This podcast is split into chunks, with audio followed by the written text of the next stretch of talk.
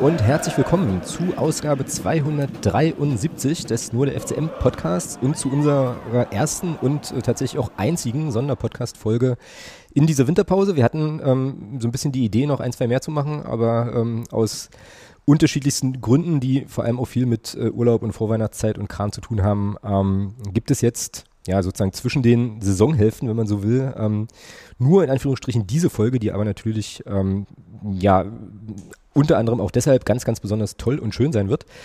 Ähm, was wir hier machen, worum es heute geht, äh, wo wir überhaupt sind, ähm, dazu gleich mehr. Ähm, zunächst mal ein ganz herzliches Willkommen an den Thomas, der natürlich heute auch wieder mit dabei ist.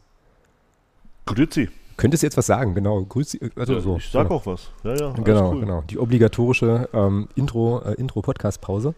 So, und wir ähm, sitzen heute tatsächlich äh, vis-à-vis äh, an einem Ort zusammen, den wir euch gleich noch näher bringen und haben, ja, jetzt weiß ich gar nicht so genau, zwei oder drei Gäste? Drei. Drei, ne? Ja, ja. Aber eigentlich nur zwei extra Headsets. Zwei, so. genau, aber drei Gäste. Genau. genau ähm, ja, und, zwei, und zwei davon können sich jetzt vorstellen. Ganz kurz, würde ich sagen. Zwei können oder? sich jetzt vorstellen. Ja. Genau, na dann würde ich sagen, dass ich äh, Gast 1 so rechts von mir vielleicht, äh, genau, ähm, einfach mal, mal kurz vorstellt. Das ist nämlich der Christoph, den wir uns hier, äh, uns hier rangeholt haben. Christoph, ähm, erzähl doch einfach den Leuten mal, wer bist du, was treibst du so und ähm, was hat dich eigentlich in diesen Podcast verschlagen? Ja. Das ist eine gute Frage, oder? Sehr, sehr gute Frage. Ja, erstmal schön, dass ich da sein darf. Vielen Dank für die Gelegenheit. Ähm, mein Name ist Christoph Damm. Ich bin wo fange ich an? Ich wohne seit äh, über 15 Jahren in Magdeburg, bin auch äh, gebürtig aus Haldensleben, also komme ganz aus der Gegend und äh, mich hat es nie so richtig lebensmäßig weggetragen aus dieser Stadt. Und ich habe mittlerweile das große Glück, ähm, hier an der Hochschule bei uns in Magdeburg eine Professur inne zu haben, die mich hoffentlich auf Lebenszeit begleiten wird. Ähm, und da beschäftige ich mich primär mit äh, Pädagogik und sozialer Arbeit. Das heißt, ich bilde Sozialarbeiterinnen aus ähm, oder die studieren bei mir bestimmte Fächer, eben ein bestimmtes Fach Pädagogik.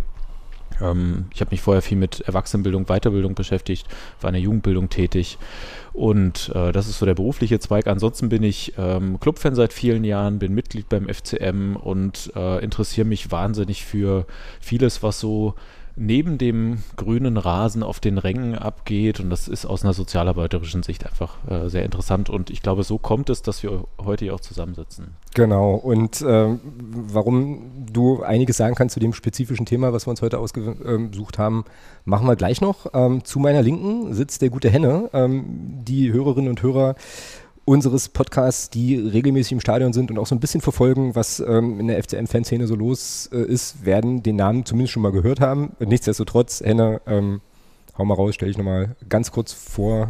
Wer bist du, was treibst du? Na, ich bin Thomas, mein Spitzname ist Henne. Ich gehe seit vielen Jahren zum ersten FCM. Bin natürlich auch Mitglied, engagiert auf vielfältigster Ebene. Und heute bin ich hier als Vertreter des Fanrates, weil wir ein ganz bestimmtes Thema besprechen wollen. Genau, und jetzt haben wir ähm, schon so viel rumgeeiert äh, rund um das Thema. Ähm, da gebe ich den Spruchball nochmal an den Thomas zurück, der unseren dritten Gast vielleicht nochmal ganz kurz vorstellt, der jetzt gerade kein Headset hat und uns vor allem auch nochmal erklärt, worüber wir heute eigentlich sprechen und wie das alles kam. Ja, genau. Ähm, dritter Gast heute, Stefan vom Fanprojekt. Äh, erstmal schön, dass wir die Lokalität hier nutzen dürfen für diesen Podcast. Jetzt weiß auch jeder, wo wir sind. Ähm, zum Zeitpunkt der Aufnahme, zum Zeitpunkt des Hörens dann nicht mehr. Ähm, Sehr wahrscheinlich. Ja, obwohl, obwohl man sagen muss, die Couches hier sind schon relativ bequem. Es gibt lecker, es gibt lecker Getränke und so, also und Geschenke auch. Ähm, also ja. insofern könnte es, könnten wir euch, könnten wir dir noch ein bisschen länger zur Last fallen, Stefan. Fancy Drinks. Fancy Drinks. Fancy genau. Drinks, genau. genau. ähm, ja, wie ist es entstanden? Wie ist diese Runde entstanden? Ähm, es gab oder es gibt ja von der Hochschule organisiert, ich hoffe, ich erzähle jetzt keinen Mist. Äh, ich kann dich ja ergänzen. Genau, äh, so eine, eine, Ringvorlesung zum Thema Fußball allgemein. Gibt es halt sehr, sehr spe paar spezifische Themen, die da aufgegriffen werden. Waren unter anderem das Thema Fanrechte, äh, dann Medien und Fußball, Journalismus und Fußball. Ähm, und ich hatte das große Glück, äh, von dem, vom Philipp eingeladen zu werden zum Thema ähm, Nachwuchsleistungszentren und beziehungsweise Nachwuchsarbeit generell. Und äh, dass ich da Gast sein durfte, da ein bisschen auch mitreden durfte. Und da ist dann im Zusammenhang oder im Zuge der Diskussion ist dann so ein bisschen entstanden, Patrick Sander war da unter anderem auch da, also unser Trainer von der U23 vom FCM. Und da ist dann unter anderem das Thema entstanden, da kam es dann mal dazu, dass über Bolzplätze geredet wurde. weil äh, der Perisander und ich uns da relativ schnell einig darüber waren, dass es zu wenig Bolzplätze inzwischen gibt in Deutschland, dass Kindern, Jugendlichen zu wenig Möglichkeiten gegeben werden, unabhängig von einem Vereins, von der Vereinsmitgliedschaft einfach Fußball zu spielen oder sei es auch andere Dinge, sei es auch Basketball oder keine Ahnung, halt Sport machen einfach. Und dann ist da, ist in dem Zusammenhang ist halt so ein bisschen entstanden, die Idee entstanden, ich habe dann mit Alex telefoniert, Mensch, das wäre doch eigentlich ein Podcast-Thema. Ja, und dann nahm das alles seinen Lauf. Wir haben dann die Leute gefragt, ob es passt. Äh, dann äh, Stefan vom Fanprojekt kam dann noch auf die Idee, Henne noch dazu zu nehmen, weil da auch eine Geschichte gelaufen ist, wo Henne ein bisschen mehr zu sagen kann dann im Laufe des äh, Gesprächs. Ja, und so kam es dann dazu, dass wir jetzt hier heute am 21.12. sitzen und diesen Podcast aufnehmen. Genau. Genau, und jetzt hast du natürlich äh, ja, den Leuten verraten, wann wir aufnehmen, was mich jetzt unter einen gewissen Veröffentlichungsdruck setzt. Äh, und wenn die Menschen dann irgendwie sehen, dass sie nächste Woche, also so zwischen den Jahren die Aufnahme kriegen, dann denken die sich wahrscheinlich alle, was macht denn der eigentlich die ganze Zeit dazwischen? Äh, Erzähle ich euch jetzt nicht, ist aber auch, ähm, ist aber auch egal. Ähm, ich hatte jetzt hier noch eine, eine, Frage auf dem Zettel, die eigentlich nochmal so als Intro ins Thema ja, gelten sollte. Thomas hat jetzt eine ganze Menge schon gesagt, ich stelle sie euch aber trotzdem nochmal. Die Frage äh, ist nämlich, wo habt ihr eigentlich eure ersten Erfahrungen mit dem Fußballspielen gesammelt? So, also eure ersten eigenen. Ich habe da im Zusammenhang mit, äh, mit der Aufnahme heute auch ein bisschen drüber nachgedacht. Aber Henne, erzähl mal, wann, wo? Na, meine wie? Erfahrungen sind ganz banal. Ich bin ja im Norden des Landes, also in der Altmark groß geworden und da gab es die Bauernwiese, da standen zwei Tore. Auf einer grünen Wiese zwei Tore. Da sind wir beim Motto unseres Vereins. Ähm, ja, und da gab es Klassenduelle ab der Klasse 6, A gegen B, B gegen C. Ich war in der B-Klasse, wir waren nicht so gute Sportler, wir waren eher diejenigen, die hinterhergelaufen sind, aber äh, da haben wir Fußball gespielt und ich habe selbst Handball gespielt in der Jugend. Äh, kein Fußball, aber Fußball ist ja ein gängiger Sport und das war ein frei zugänglicher Platz und danach gab es noch einen alten Sportplatz und ich weiß, da wurde gebolzt. 11, 12 und die ganz normalen Dinge. Du trafst dich, fuhrst da mit deinem Fahrrad hin und der eine kam früher, der andere kam später, aber Möglichkeiten waren immer und wenn keine Lust mehr war zum Spielen, dann hast du eben andere Sachen gemacht, hast du rumgelungert oder bist angeln gegangen, aber das war halt draußen sein unter Gleichgesinnten oder Gleichaltrigen. Ja. Äh, in etwa nicht, jetzt, dass man es ganz konkret auf den Jahrgang bezieht, aber in einer bestimmten Gruppe, bisschen älter, bisschen jünger, die die Lust hatten, waren da und dann wurde getobt und gespielt. Genau. Thomas, wie war es bei dir? Oh, ähm, also ich bin ja, jeder, jeder, der so ein bisschen Kind der DDR ist, weiß ja, es war zu DDR-Zeiten ganz gerne mal so, dass so in den, in den Plattenbausiedlungen äh, im Hinterhof so, so diese, diese Wäscheständer waren. Und ähm, da ging das bei mir so los. Äh, diese, da wurde dann einfach Fußball gespielt. War meistens auch ein Rasen dann dabei und da wurde dann Fußball gespielt gegen Nachbarsjungs und keine Ahnung. Und das entwickelte sich dann, dass es relativ schnell dann auch in den Verein ging. Äh, nicht, nicht, weil ich so gut war, sondern weil mir gesagt wurde oder weil meinen Eltern gesagt wurde, Mensch, äh, muss da irgendwie eine Möglichkeit gehen, den so ein bisschen mal aus dem Hort rauszunehmen, der macht nur Mist, ne, dann schicken wir uns zum Fußball. Ja, und so ist das dann bei mir so gekommen, dass ich relativ schnell auch im Verein gespielt habe, aber trotzdem natürlich weiter äh, diese, diese Freizeitschiene halt komplett genutzt habe. Das war dann sehr, sehr häufig so nach der Schule. Ja, es ging gar nicht nach Hause. Also es, dann, es ging dann auf den, auf den Platz und dann wurden die Schulranzen als Pfosten hergenommen und dann wurde Fußball gespielt, bis es dunkel war. Ja, also so, ja, sowas bei mir. Genau. Okay, genau. Christoph? Ich habe gerade überlegt, ich glaube, die Zeit, an die ich mich richtig gut erinnere, ist äh, so die Phase, als mein Vater bei der SG Bülstring, also kleines Dorf, so Flechtinger Höhenzug, ähm, Kreisliga-Fußball spielte, erste und zweite Kreisklasse Börde. Äh, und gerade bei den Heimspielen war so, da gab es dann den Fußballplatz und nebenan gab es so eine grüne Wiese, da waren so ein paar abgeranzte Tore und es war ziemlich huckelig. Und gerade so die die Kinder der Spieler und die Kinder aus dem Dorf trafen sich dann da und spielten so ihr eigenes Spiel. Während nebenan äh, die alten Männer Fußball spielten, war das so der Treffpunkt. Zu der Zeit lebten wir in der Stadt. Mein Vater hat aber in seinem Heimatdorf Fußball gespielt und dadurch war das vor allem so auf Wochenenden begrenzt. Ähm, ich bin dann auch in den Verein gegangen, nach Flechtingen. Ähm, und habe dann aber auch festgestellt, ich kann wahnsinnig schnell laufen, aber ich kann echt schlecht mit dem Ball umgehen. Also ähm, ich, es hat nie zu Sissy gereicht aber ähm, es war trotzdem so, dass ich einfach, ich habe dann Leichtathletik weitergemacht, das war mehr so meins. Ich habe mich dann nur aufs Laufen konzentriert. Aber das, so die Erfahrung halt irgendwie, das, das Spiel der Kreisliga, das war echt nebensächlich. Mhm. Ja. Ja. Ja. ja. bei mir war es so, äh, ich bin ja in einer Einfamilienhaussiedlung groß geworden, ähm, zwischen Nord- und Roten See. Also Eichenweiler heißt ähm, die Ecke für die Magdeburgerinnen und Magdeburger, die sich auskennen. Und da hatten wir bei uns in der Straße einfach ähm, sozusagen sechs, sechs Kinder, eins davon war ich, so alle mehr oder weniger gleich alt. Und das war dann wurde auf der Straße gezockt. So. Und dann war immer unsere kleine äh, Truppe, die sich dann auch mal so, ein, so einen Rasenplatz gesucht hatte. Und ähm, das wird jetzt wahrscheinlich meine Street Credibility, Thomas rastet jetzt gleich wieder aus, wegen englischen Blödsinnswörtern, massiv beschädigen. Aber ähm, ganz in der Nähe von da, wo ich aufgewachsen bin, äh, gab es einen Verein, der hieß Turbine Magdeburg, ähm, ist heute Fortuna. Und ich muss zu meiner Schande gestehen, dass ich da tatsächlich mal ein halbes Jahr Mitglied war. Das, da war ich aber so sieben oder so. Ja? Also ich, ich glaube, das zählt äh, zu sagen jetzt aus Clubfan-Perspektive ähm, nicht. Habe dann irgendwie ein Pflichtspiel absolviert für zehn Minuten so in den, äh, in den, in den letzten Zuckungen der DDR und habe ein Sportabzeichen bekommen dafür. Ich habe, glaube ich, zweimal gegen den Ball getreten und wusste überhaupt nicht, was passiert, aber es war cool. ähm, und da gab es, ähm, also in dem alten Werner Seelenbinder Stadion hieß es damals, ähm, es sieht ja heute alles ganz, ganz anders aus, gab es auch so Ascheplätze und da haben wir auch, die waren auch frei zugänglich, die waren offen.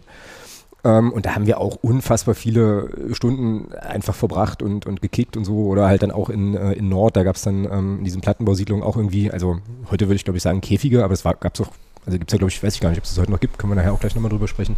Gibt es hier und da auf jeden Fall. Ne, gab es dann eben auch so, ähm, ja, halt diese, diese Plätze, wo man dann halt eben irgendwie gezockt hat. Wobei es mich dann halt irgendwann äh, als aktiver Sportler in Anführungsstrichen halt dann doch zum Basketball getragen hat. Das war aber auch so, so glaube ich, so eine Zeitgeistgeschichte, so damals Streetball und so weiter. Genau, so war das, äh, so war das damals. Und äh, ja, das Thema, über das wir heute ja so ein bisschen sprechen wollen, ist eben das Thema Bolzplätze und so die Frage, naja, wo kann man denn heute in der Stadt eigentlich noch so kicken? Warum ist das wichtig? Ähm, und äh, was passiert da eigentlich so? Darum soll es ein bisschen gehen. Ähm, und jetzt haben wir ja äh, mit Christoph hier einen Prof am Tisch. Äh, und wenn es so ein bisschen wissenschaftlich wird, geht es natürlich nie ohne Definitionen. Das weiß ich aus meinem früheren Leben auch noch ganz gut. Also ähm, wäre jetzt mal so die erste Frage, Christoph, was ist denn eigentlich ein Bolzplatz? Also ja, hau mal raus. Genau, das Ganze habe nicht ich mir ausgedacht, sondern da will ich auch irgendwie wissenschaftlich sauber arbeiten. Äh, ich gehe hier auf eine, eine, Arbeit von Jürgen Mittag ein, der hat mal versucht, das Ganze zu definieren. Ist auch noch äh, sehr neu, der Beitrag, 2022 in der Zeitschrift Fußball und Gesellschaft erschienen. Ähm, und der, der auch feststellt, das Thema ist zwar echt viele Jahrzehnte alt, aber es gibt in der Wissenschaft eigentlich keine Definition. Die Juristen haben eine Definition, da werden wir auch noch später zu kommen, weil es viele Klageverfahren gibt, die sich mit Lärmthematiken und Baurechtsfragen beschäftigen aber wissenschaftlich, sportwissenschaftlich, pädagogisch nicht definiert. Und er hat das mal versucht und sagt, es geht, es sind freizeitbezogene Flächen, auf denen primär Fußball oder andere Sportarten gespielt werden, die aber nicht vereinsmäßig organisiert sind. So, das ist erstmal so das erste Grobe. Das heißt, wir haben da irgendwie eine Idee, was da so an Spiel und Freizeit passiert und das ist auch eine Fläche, die so einigermaßen gut dazu geeignet ist. Aber es ist auf keinen Fall irgendwie eine Institution wie ein Verein oder eine Gemeinde, die da reinregiert und sagt, ihr dürft nur das und das machen. So, das ist das Erste. In Städten, und das ist das, was wir jetzt schon gemerkt haben, es gibt so ein enges Verständnis, das sagt, wir haben in Städten wie Magdeburg zum Beispiel Flächen, die begrenzt sind räumlich, die mit einem bestimmten Material ausgestattet sind und Tore zum Beispiel haben, wo man sieht, dass es solche Flächen sind.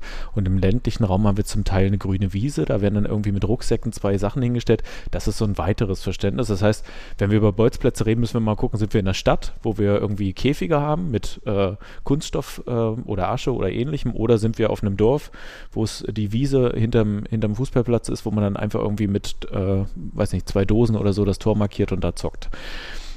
Das ist so das Erste. Dann macht er noch auf, es gibt verschiedene Maße, die orientieren sich so an dem, was mal üblich ist im Fußball, ohne sich streng dran zu halten. Es gibt verschiedene Materialien, du hast es auch schon angesprochen, von Asche über Beton, über Rasen, über Kunststoff. Ja, das kann, kann man noch nicht festlegen.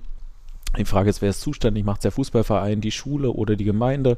Das sind alles so Dinge, die er aufmacht und dann so verschiedene Typen rausarbeitet. Können wir vielleicht mal äh, später noch gucken, aber das so als erster Aufschlag. Ja, das heißt, erstmal ähm, ist das eine Fläche, die eine bestimmte Funktion hat, aber die ist nicht so ganz, ganz klar, wie zu sagen, das ist der Fußballplatz vom Verein XY und da dürfen nur die drauf, die Vereinsmitglieder sind. Mhm. Ja. Okay, also ähm, es muss auf jeden Fall eine Fläche geben. Ähm, so.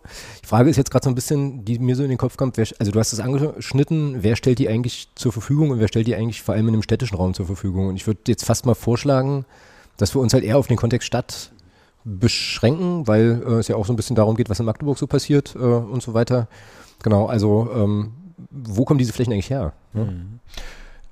Also ich weiß, dass in Magdeburg das äh, Stadtplanungsamt, so heißt es, glaube ich, dafür zuständig ist. Ähm, das heißt, es geht erstmal darum, das sind kommunale Flächen, die in der Stadt auserkoren werden. Dann wird gesagt, okay, diese Fläche ist geeignet, um da irgendwie eine Umzäunung hinzustellen. Das ist so die Regel, ja, irgendwie so äh, zwei, drei Meter hohe äh, Zäune, die dann aufgemacht werden, vielleicht mit einem Zugang, aber möglicherweise auch abgesperrt. Und diese Fläche wird dann vom Stadtplanungsamt als äh, Fläche für, ich glaube, das heißt dann Spiel- und Freizeit mhm. ähm, äh, deklariert. Es gibt, können wir vielleicht äh, ähm, irgendwie auch mit verlinken, es gibt so eine Übersicht, welche Flächen es in der Stadt auch gibt, die die Stadt als solche definiert, als Bolzplätze zum Beispiel. Mhm. Ja, unbedingt. Also ähm, wenn du da noch, noch Sachen hast, wo wir, äh, wo wir da äh, ja noch Sachen verlinken können, wo also Leute nachlesen können, ja. gerne, gerne schicken, ähm, packe ich dann auf jeden Fall in die ähm, berühmten Shownotes. Wir rein. wissen allerdings nicht, ob alle, also das sind die Flächen, die die Stadt für sich definiert. Jetzt kann es aber durchaus sein, dass irgendwo Menschen in der Stadt sagen, naja, wir zocken aber an einer ganz anderen Stelle und wir spielen da nicht nur Fußball, sondern wir spielen da auch noch andere Sachen. Ja, vielleicht hat da irgendwer Bock, Hockey zu spielen. Auf der Straße geht ja auch. Also ist jetzt nicht kompliziert, braucht man ja, also Street Hockey mhm. so, oder, oder Rasenhockey oder äh, Basketball mit einem Korb, der irgendwo angebracht wird. Mhm.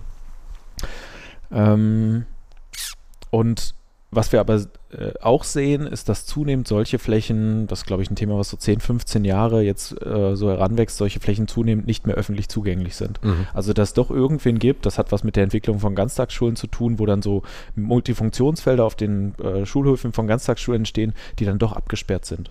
Ähm, die dann zwar multifunktional nutzbar sind, aber das ist das, was ich vorhin sagte, halt wieder total zugeschrieben sind auf bestimmte Menschen, die einen bestimmten Zugang haben, dürfen es nutzen und es kann nicht jeder draufgehen. Mhm.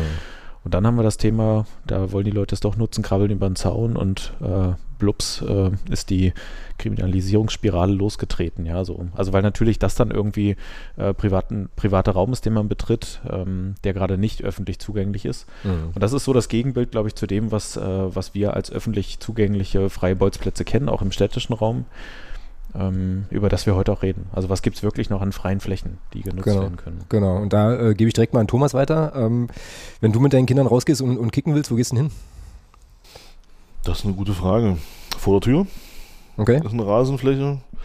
Oder an der alten Grundschule von meiner Tochter, da ist tatsächlich auch so ein, so ein äh, Tatanplatz, nee, Tatan, doch so ein Tatanplatz, wo eben diese Stahltore sind, Fußball und auch Basketballkörbe. Aber ansonsten war es das hier in meiner näheren Umgebung. Mhm, okay. Ja. Henne, war früher alles besser? Ach, das ist immer schwierig. Ja? Die Gesellschaft entwickelt sich weiter. Äh, öffentliche Räume stehen vor großen Vorbehalten. Das Recht setzt viele Grenzen, die Unfallverhütungsvorschriften setzen viele Grenzen, aber ich denke, Bolzplätze sind die Orte, die A zum Spielen geeignet sind.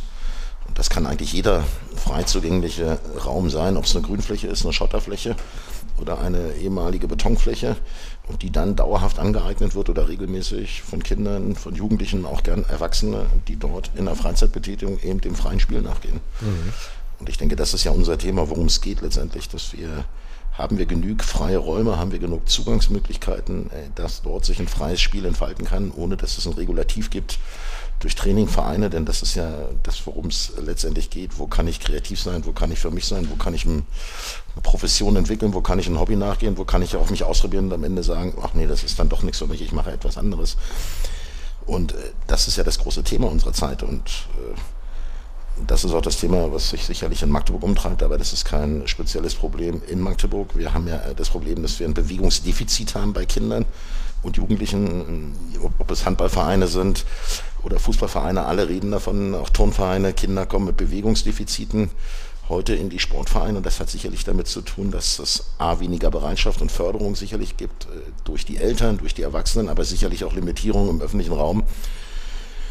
Auch geprägt durch Ängste, die Eltern entwickeln in diesen Zeiten, das dürfen wir alles nicht vergessen. Ähm, aber dass es generell festzustellen gilt, Kinder bewegen sich heute weniger als in früheren Zeiten. Und wenn du mich dann fragst, ja, das Maß an Bewegung, das war früher besser.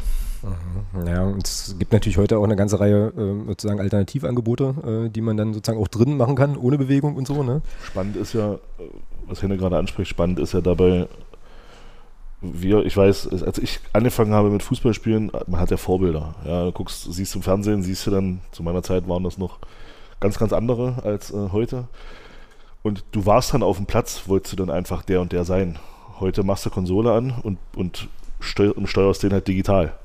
Ja, und ich, man selber wollte einfach, ja, keine Ahnung, ich bin jetzt hier mal Franz Beckenbauer oder so, ja. Ist, Und das ist einfach, jetzt kannst du, schaltest du deine Konsole an, was auch immer, startest dieses hässliche Spiel da, was es da gibt und, äh, und, und kannst dann eben mit diesen Spielern digital zocken und ja, es ist dann schon einfach eine andere Zeit auch einfach. Ja. Das, das gab es bei uns damals nicht. Ja, wir hatten ja nichts zu DDR-Zeiten. Und äh, bist du halt einfach rausgegangen und hast Fußball gespielt, ja, weil du eben auch keine andere Möglichkeit hattest. Aber Thomas, ich möchte sagen, ja, das ist die Beschreibung, aber es ist ja eine Bereitschaft und eine Forderung, Voraussetzung für Bewegung. Und wir haben ja heute auch Kinder, die sich bewegen und wir haben heute auch Bewegungstalente und nicht Bewegungstalente. Generell geht es ja darum, die Bereitschaft, mit den Kindern rauszugehen und wenn die Eltern nicht können, dass die Kinder oder Jugendlichen Orte haben, wo sie sich bewegen können. Genau. Und, das, und, und die Bewegung folgt ja den Möglichkeiten. Das ist ja immer so, ob es im Nahverkehr ist, äh, wenn keiner da ist, dann kann ich ihn nicht benutzen. Wenn ich kein Fahrrad habe, dann muss ich ihm zu Fuß gehen. Und so ist es, wenn ich keinen Ort habe, an dem ich spielen kann, an dem ich sein kann, an dem ich ich sein kann, ich mit mir selbst und meinen Freunden, Kumpels, ähm, dann entwickelt sich etwas nicht. Und äh, dieses Miteinander in Altersgruppen hat ja auch etwas mit Kompetenzausbringung zu tun. Und zwar Kompetenzen außerhalb des Zugriffs von Erwachsenen, von Pädagogen von irgendwelchen Programmen. Und ich glaube, das ist das große Thema, unter dem das dann alles läuft. Und äh, Persönlichkeiten, wovon alle Eltern reden, mein Kind soll eine Persönlichkeit werden, heißt eben auch Räume diesen Kindern zu geben und Jugendlichen, in denen sie sich tatsächlich entfalten können, in dem sie Raum haben. Und äh, wir können ja die Defizite beklagen, aber ich glaube, es wäre eine gute Antwort, äh, wenn wir uns darum kümmern, dass wir Plätze schaffen, dass wir vielleicht Orte schaffen, an denen es möglich ist. Ob sie dann genutzt werden, ist ein anderes Thema. Und das ist eigentlich eine Verantwortung. Und dazu gehört natürlich auch, dass wir Menschen haben äh, im städtischen Raum, die einfach bereit sind, auch Kinder zu akzeptieren und nicht Kinder als störend empfinden. Das ist auch ein großes Thema genau. in der Individualisierung unserer Gesellschaft, dass wir immer über Lärmthemen und so weiter reden. Und das ist doch eine Katastrophe und das kann einen doch wirklich nur aufregen. Ich will gerne andere Begriffe bezeichnen, weil ich das ein Stück weit auch äh, völlig als sozial inkompetent betrachte, dass wenn Kinder zu normalen Tageszeiten draußen spielen und auch Geräusche erzeugen und durchaus auch Lärm machen, äh, dass das ein Lärm ist, den man akzeptieren sollte und den man eigentlich auch schön finden sollte. Mhm. Genau, ja, ihr hört mich nicken, aber ähm, Christoph hatte jetzt, glaube ich, schon zweimal äh, ganz, ganz vorbildlich den Finger gehoben, äh, um sich zu melden. Also, äh, ja. Bremst mich bitte, bremst. Nee, nee, alles gut. Das, das sind ja auch wichtige Sachen. Ich wollte nur sagen, also das das eine ist natürlich äh, so das Argument verändertes Spiel- und Freizeitverhalten, Digitalisierung, also ja, Fußballspiele, die, die Thomas angesprochen hat. Ähm, das andere ist aber auch, dass wir die, dass wir, ähm, also von den 70ern zu heute betrachtet, sehen wir sowas wie eine Nachverdichtung in den Städten. Sehen wir in Magdeburg auch ziemlich gut. Es gab Anfang der 90er noch viele Freiflächen, wenn man sich den, den Bau vom Malais Center und City Carré zum Beispiel anschaut. Da waren vorher grüne Wiesen. Genau. Die ja. Fläche vom Bahnhof war eine, also riesengroße ja. Freifläche. Dass da jetzt ein Bolzplatz entsteht, ist wahrscheinlich ungewöhnlich. Wäre der erste Bolzplatz in Deutschland, der direkt am Haupteingang Bahnhof ist. Aber es wäre immer was Cooles. Also ja, man kommt raus aus dem Zug und kann direkt erstmal irgendwie eine Runde kicken.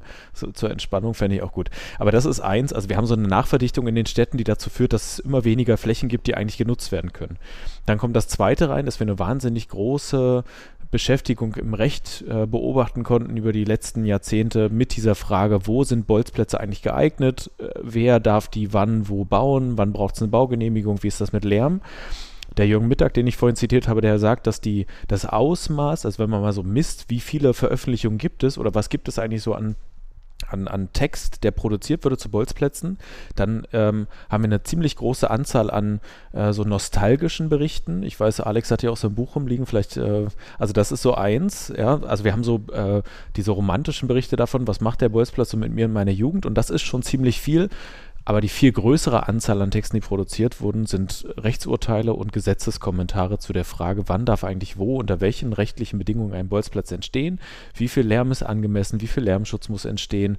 Das heißt, dass, dass bei uns in der Stadt das Thema Bolzplätze als Freizeit- und Sportfläche nicht vom Jugendamt, sondern vom Stadtplanungsamt äh, verwaltet wird das sagt schon eine ganze Menge darüber aus, wer da was eigentlich unter welchem äh, Maßgaben sozusagen bestimmt. Und das Entscheidende ist aber, Henne, was du gesagt hast, dass ja eigentlich aus einer, äh, aus einer pädagogischen Sicht wollen wir Flächen schaffen, bei denen wir ganz bewusst als Pädagogen unsere Finger rauslassen oder Pädagoginnen unsere Finger rauslassen. Entscheidend ist aber, die, die Flächen werden nicht von uns geschaffen, sondern vom Stadtplanungsamt. Und da sind äh, wahrscheinlich eher Juristinnen am Werk, die sagen, wann das unter welchen rechtlichen Bedingungen sozusagen gut möglich ist. In einem sowieso schon ohnehin verdichteten Raum, wo die Flächen auch lieber für Wohnraum oder Einkaufscenter oder ähnliches genutzt werden und eben nicht für Bolzplätze. Ja. Mhm. Und dann haben wir, ich weiß, bei uns auf dem Hochschulcampus, wer da mal war, ist ja ziemlich JWD hier in der Stadt. Aber wer mal die sechs bis fast zum Ende durchfährt, kommt ja bei uns am Campus in der Hochschule an. Da gibt es wunderbare Bolzplätze. Die werden aber vor allem von den Menschen genutzt, die da äh, in, zum Beispiel in den, in den zentralen Aufnahmestellen, also äh, ja, von Geflüchteten, die da, die da leben oder Studierenden, die auf dem Campus leben. Das sind die Menschen, die diese Bolzplätze nutzen. Niemand aus der Stadt fährt da noch raus. Die Bolzplätze im Elbauernpark, da muss man eine Eintrittskarte lösen. Genau. Ja, also das sind schon so Beispiele, wo wir sehen, es gibt noch diese Bolzplätze, wir sind da ganz häufig in den Rand verdrängt. Wenn wir uns die Landkarte angucken, in Olfenstedt, in Nord, da haben wir schon noch so Dinge, aber ähm, das ist alles weit draußen und in der Innenstadt haben wir auf gar keinen Fall mehr irgendwo. Also äh, nicht gar keinen, das ist Quatsch, aber wenig. Was Christoph sagt, äh, manchmal, wenn wir durch den öffentlichen Raum gehen, dann fragen wir uns, wo sind eigentlich die Kinder? Warum spielt hier keiner? Wo sind sie? Das ist ja Im Basement die Kehrseite der Medaille. Sind sie alle drin? Sind sie alle in sonstigen Freizeitaktivitäten? Sind sie unter Schirm ihrer Eltern? Wo sind sie? Ist die Schule so anstrengend? Das war eine Anmerkung von mir. Wir müssen natürlich auch immer, über Freizeitverhalten von Kindern und Jugendlichen äh, reden, über die Veränderung der gesellschaftlichen Anforderungen. Das heißt, wie wird heute Schule organisiert? Äh, denkt, als ich groß geworden bin, da sind wir sechs Tage zur Schule gegangen, aber die war auch um 13.30 Uhr beendet, um 13.45 Uhr. Das heißt, da waren auch Freiräume sicherlich, ist Bildung und der Bildungsansatz, äh, der verfolgt wird heute manchmal auch Kontraproduktivität, Kontraproduktivität im Hinblick auf ein freies Freizeitwalten. Denken wir mal über die weiten Schulwege, die Kinder zur Schule nehmen, gerade im ländlichen Raum, wenn der Schulwege von einer Stunde Schule vielleicht erst 14.30 Uhr Schluss, 14, 15.30 Uhr nach Hause. Da ist ja kaum Raum, in dem eigenen Verein vielleicht noch Fußball zu spielen und Dinge, die ein Kind heute schon mit solchen langen Tagen von acht bis neun Stunden, die teilweise länger sind, ein Schulalltag als ein Arbeitstag für einen Erwachsenen, und äh, permanent unter Druck und unter Kontrolle. Das ändert sicherlich auch etwas äh, oder ist Kreativitätshemd, denn äh, rauszugehen und zu spielen heißt Lust zu haben. Das ist ein ganz Und äh, bei der Stadt möchte ich noch eins sagen, wir kommen da vielleicht später noch drauf, aber ich glaube, es ist gar nicht so sehr die Bereitschaft, weil wir schon auch beim kommunalen Gebäudemanagement, auch beim Grünflächenamt, Friedhof und Stadtgärten und so weiter, äh, du kannst da schon eine Bereitschaft spüren und auch, äh, dass Dinge umgesetzt werden. Das Problem ist nur, dass alle, die entscheiden und für die Dinge zu sorgen haben, eben unter extrem großen äh, Rahmenbedingungen handeln müssen. Das heißt, äh, der Bereich ist extrem, was du ja schon gesagt hast, durchdekliniert, durchdefiniert, durch Urteile, Lärm, Unfallverhütung, freie Zugänglichkeit. Und das macht es eben auch so unendlich schwierig, glaube ich, für kommunale Entscheidungsträger, äh, diese Freiräume zu machen. Und es ist sicherlich auch eine Frage, dass Kommunen so viele Aufgaben haben, dass manchmal auch kaum noch Geld da ist, um Dinge auch zu pflegen, was vielleicht auch ein Thema ist, äh, wo wir dann auch später drauf kommen, ähm, dass es da eben tatsächlich äh, nicht nur eines Rufes nach der kommunalen Hand bedeutet, sondern vielleicht auch eine Kultur, ähm, dass es Menschen gibt äh, zukünftig, die sich um solche Dinge kümmern und damit vielleicht auch Orte erlebbar oder nutzbar machen, um das mal ganz fromm auszudrücken. Bloß noch eine Ergänzung. Also das Thema Sparmaßnahmen ist ein ganz wichtiges. Also man kann richtig sehen, wie mit dem, mit den, mit den immer klammer werdenden Kassen in Kommunen, und ich weiß nicht, ob das jetzt in Magdeburg jemals sozusagen großartig anders war, ähm, auch das Thema Bolzplätze, also es ist ja eine Fläche, die ich mir leiste als Kommune, auf der mal irgendwie äh, keine, kein, keine Einnahmen produziert werden, sondern die stelle ich zur Verfügung, damit Dinge entstehen, von denen ich vielleicht in 10 oder 15 Jahren weiß, was sie gebracht haben. Also wenn ich eine Fläche für Kinder und Jugendliche biete, in denen sie sich äh, irgendwie betätigen können, ist das ja erstmal völlig äh, ohne, ohne bestimmtes, bestimmten Nutzen. Also ich kann den nicht am Anfang definieren und sagen, wenn die da fünf Stunden spielen, dann werden die am Ende irgendwie äh, zu kompetenteren Gesellschaftsmitgliedern. Kann ich nicht sagen. Und das Zweite ist, dass wir natürlich häufig aus Perspektive der Stadt eine Zweckentfremdung solcher Flächen beobachten. Also das, was dann städtisch als Vandalismus thematisiert wird. Wir müssen dann irgendwie die Sachen sanieren, da müssen wieder Gelder investiert werden und das bei gleichzeitig klammen Kassen macht natürlich ein Problem, weil dann in der Kommune überlegt werden muss, wo kriegen, wir, wo kriegen wir die Kohle her, dass wir jetzt wieder das Ding reparieren, was da kaputt gemacht wurde. Eigentlich müsste man sagen, aus einer, äh, aus einer sozialpädagogischen Sicht, es muss sozusagen ertragen werden, dass da Dinge kaputt gehen, aber das muss sich eine Kommune leisten können. Ja, und da, da beißt sich sozusagen äh, die Katze in den Schwanz. Ist das schon, Zumal der Dinge eh nie für die Ewigkeit. Entschuldigung. Aber Dinge werden ja nie für die Ewigkeit gebaut. Das heißt, wo sie genutzt werden, ja, werden sie manchmal auch über Gebühr beansprucht. Das merken wir auch in unserem Alltag. Uns gehen ja auch Dinge kaputt und äh, dass Heranwachsende und Jugendliche vielleicht mal Dinge über Gebühr beanspruchen, auch im Rahmen von pubertierem Übereifer. Ja, es ist normal, aber wir müssen auch diese Dinge zulassen, wie wir eben auch Rivalität unter Gruppen oder unter Personen zulassen müssen, weil sie einfach auch zur Reife und zum Erwachsenwerden dazugehören, ähm, müssen wir das, wie du sagst, Christoph, glaube ich, tatsächlich einen anderen Blick drauf werfen und das nicht immer nur mit einer Betroffenheit betrachten, sondern so schwer es eben auch fällt, weil Zerstörungswut natürlich an sich kein gutes, äh, was schützenswert ist, aber dass Dinge eben kaputt gehen und auch im Übereifer und das gehört einfach akzeptiert und das sollte der Normkontext der Gesellschaft eigentlich auch aussagen. Mal ein bisschen so Entwicklungsgeschichte. Also alle, die die kleine Kinder haben, wissen, dass die erste Form, sich Dinge zu eigen zu machen, ist, die Dinge kaputt zu machen. Ja. Also wer, wer als Papa oder Mama, also oder als Elternteil, ist ja scheißegal, welches, welches Geschlecht, aber wer als Elternteil mal einen Legoturm gebaut hat und sich total gefreut hat, dass der so groß ist wie das Kind, wird beobachtet haben, was das Erste ist, was das Kind damit macht, nämlich das Ding kaputt hauen und sich tierisch freuen. Und das ist also dieses, dieses zu eigen machen durch Zerstörung, das mag man widersinnig finden, aber das ist eine Form, wie man sich das Ganze irgendwie zu, zu dem eigenen macht. Weil der Turm, den andere bauen, und da können wir irgendwie auf Bolzplätze, vielleicht im übertragenen Sinne, äh, können wir übertragen auf Bolzplätze, wenn mir jemand anders so einen Bolzplatz hinpackt, ist es meine erste Maßnahme sozusagen, mir das Ding irgendwie zu eigen zu machen. Mm, mm. Im besten Fall klebe ich irgendwo Aufkleber drauf oder spray da irgendwas ran oder ja, fange an sozusagen das Ding irgendwie so umzuformen, dass es sich nach meinem anfühlt. Und wenn ich das jetzt aber blöd finde als derjenige, der es gebaut hat, habe ich schon mal das erste, das erste Problem, weil ich diesen Widerspruch ganz falsch verstehe die wollen mir meins weg kaputt machen, ja. Also das ist so wie Eltern, die sich ärgern, dass das Kind dann den Lego-Turm kaputt gemacht hat. Mhm. Ja. Thomas, jetzt bin ich gerade nicht ganz sicher, ob du irgendwie hüfthoch weggegrätscht wurdest, mehrfach, oder einfach nur aufmerksam? Ich höre gespannt zu. Einfach nur aufmerksam zuhörst? Ja. Okay, ähm, genau. Ja, ich hänge, äh, also ich lerne gerade sehr, sehr viele Dinge, das ist total interessant ähm, und äh, habe jetzt in meinem Kopf im Prinzip so die Situation, dass sich das Thema so ein bisschen aufgleist. Also wir haben auf der einen Seite ähm, sozusagen, eine, glaube ich, wenn ich das richtig verstehe, eine Debatte um Flächen, die irgendjemand, irgendeine Instanz zur Verfügung stellen muss, da, ich sage das jetzt mal in meinen Worten, einen Bolzplatz draus macht, indem man da einen Zaun drumherum baut oder äh, Tore hinstellt oder sonst irgendwas und dann Leuten zur Nutzung überlässt. Das ist ja so die eine, die eine Sache. Mit allem, was wir schon so ein bisschen besprochen haben, also wer bezahlt das, wo gibt es die Flächen, wer beplant das, wer pflegt das und so weiter. Ähm, und dann fiel ja jetzt aber auch schon ein paar Mal so der, so der Begriff Aneignung an verschiedenen Stellen und ähm, jetzt könnte ich ja das Thema Bolzplatz auch so verstehen, dass Leute einfach rausgehen und sagen, die Wiese äh, jetzt hier von meinem Haus, was Thomas ja vorhin zum Beispiel sagte, äh, oder was ist ich hier diese diese Brachfläche oder sowas halt, da gehe ich jetzt hin und spiele und spiele Fußball so ne. Ähm, äh, Christoph grinst schon. Also wie wie ist das denn so ähm, von der ganzen Einordnungsthematik oder oder oder Aneignungsthematik so zu sehen? Also pass, passiert das? Passiert das weniger? Ähm, wie verhält sich das zu dem zu dem ganzen Bolzplatz-Thema mhm. eigentlich? Genau, das, äh, das ist die spannende Frage, weil auf, also der erste Fall, den du geschildert hast, hat ja immer schon, der, der riecht immer schon nach Einmischung von Erwachsenen. Mhm. Da haben mir Leute eine Spielwiese zur Verfügung gestellt und in der darf ich jetzt mich mal austoben. Und die meisten kompetenten Jugendlichen riechen das und nutzen das Ding nicht und gehen dann lieber, also bei uns auf dem Dorf ist man in die Bushaltestelle gegangen und oder hat irgendwie äh, unter der Kanalbrücke gehockt oder so. Also da gab es so andere Orte, die nicht dafür gedacht waren, dass wir uns da bewegen. Und so ist das, glaube ich, dann auch. Ähm, außer ich will halt wirklich Sport treiben. Aber das ist ja beim, beim Bolzplatz geht es ja um viel mehr. Es geht um Freizeit, es geht um Jugendkultur, es geht darum, irgendwie ähm, Möglichkeiten zu haben, ganz andere Dinge als das zu tun, was sich Erwachsene dabei gedacht haben. Und das andere stellt, also das andere Thema, wir haben irgendwo eine Freifläche und die kann genutzt werden, funktioniert, glaube ich, so lange, wie niemand den Anspruch auf diese Freifläche ähm, anmeldet.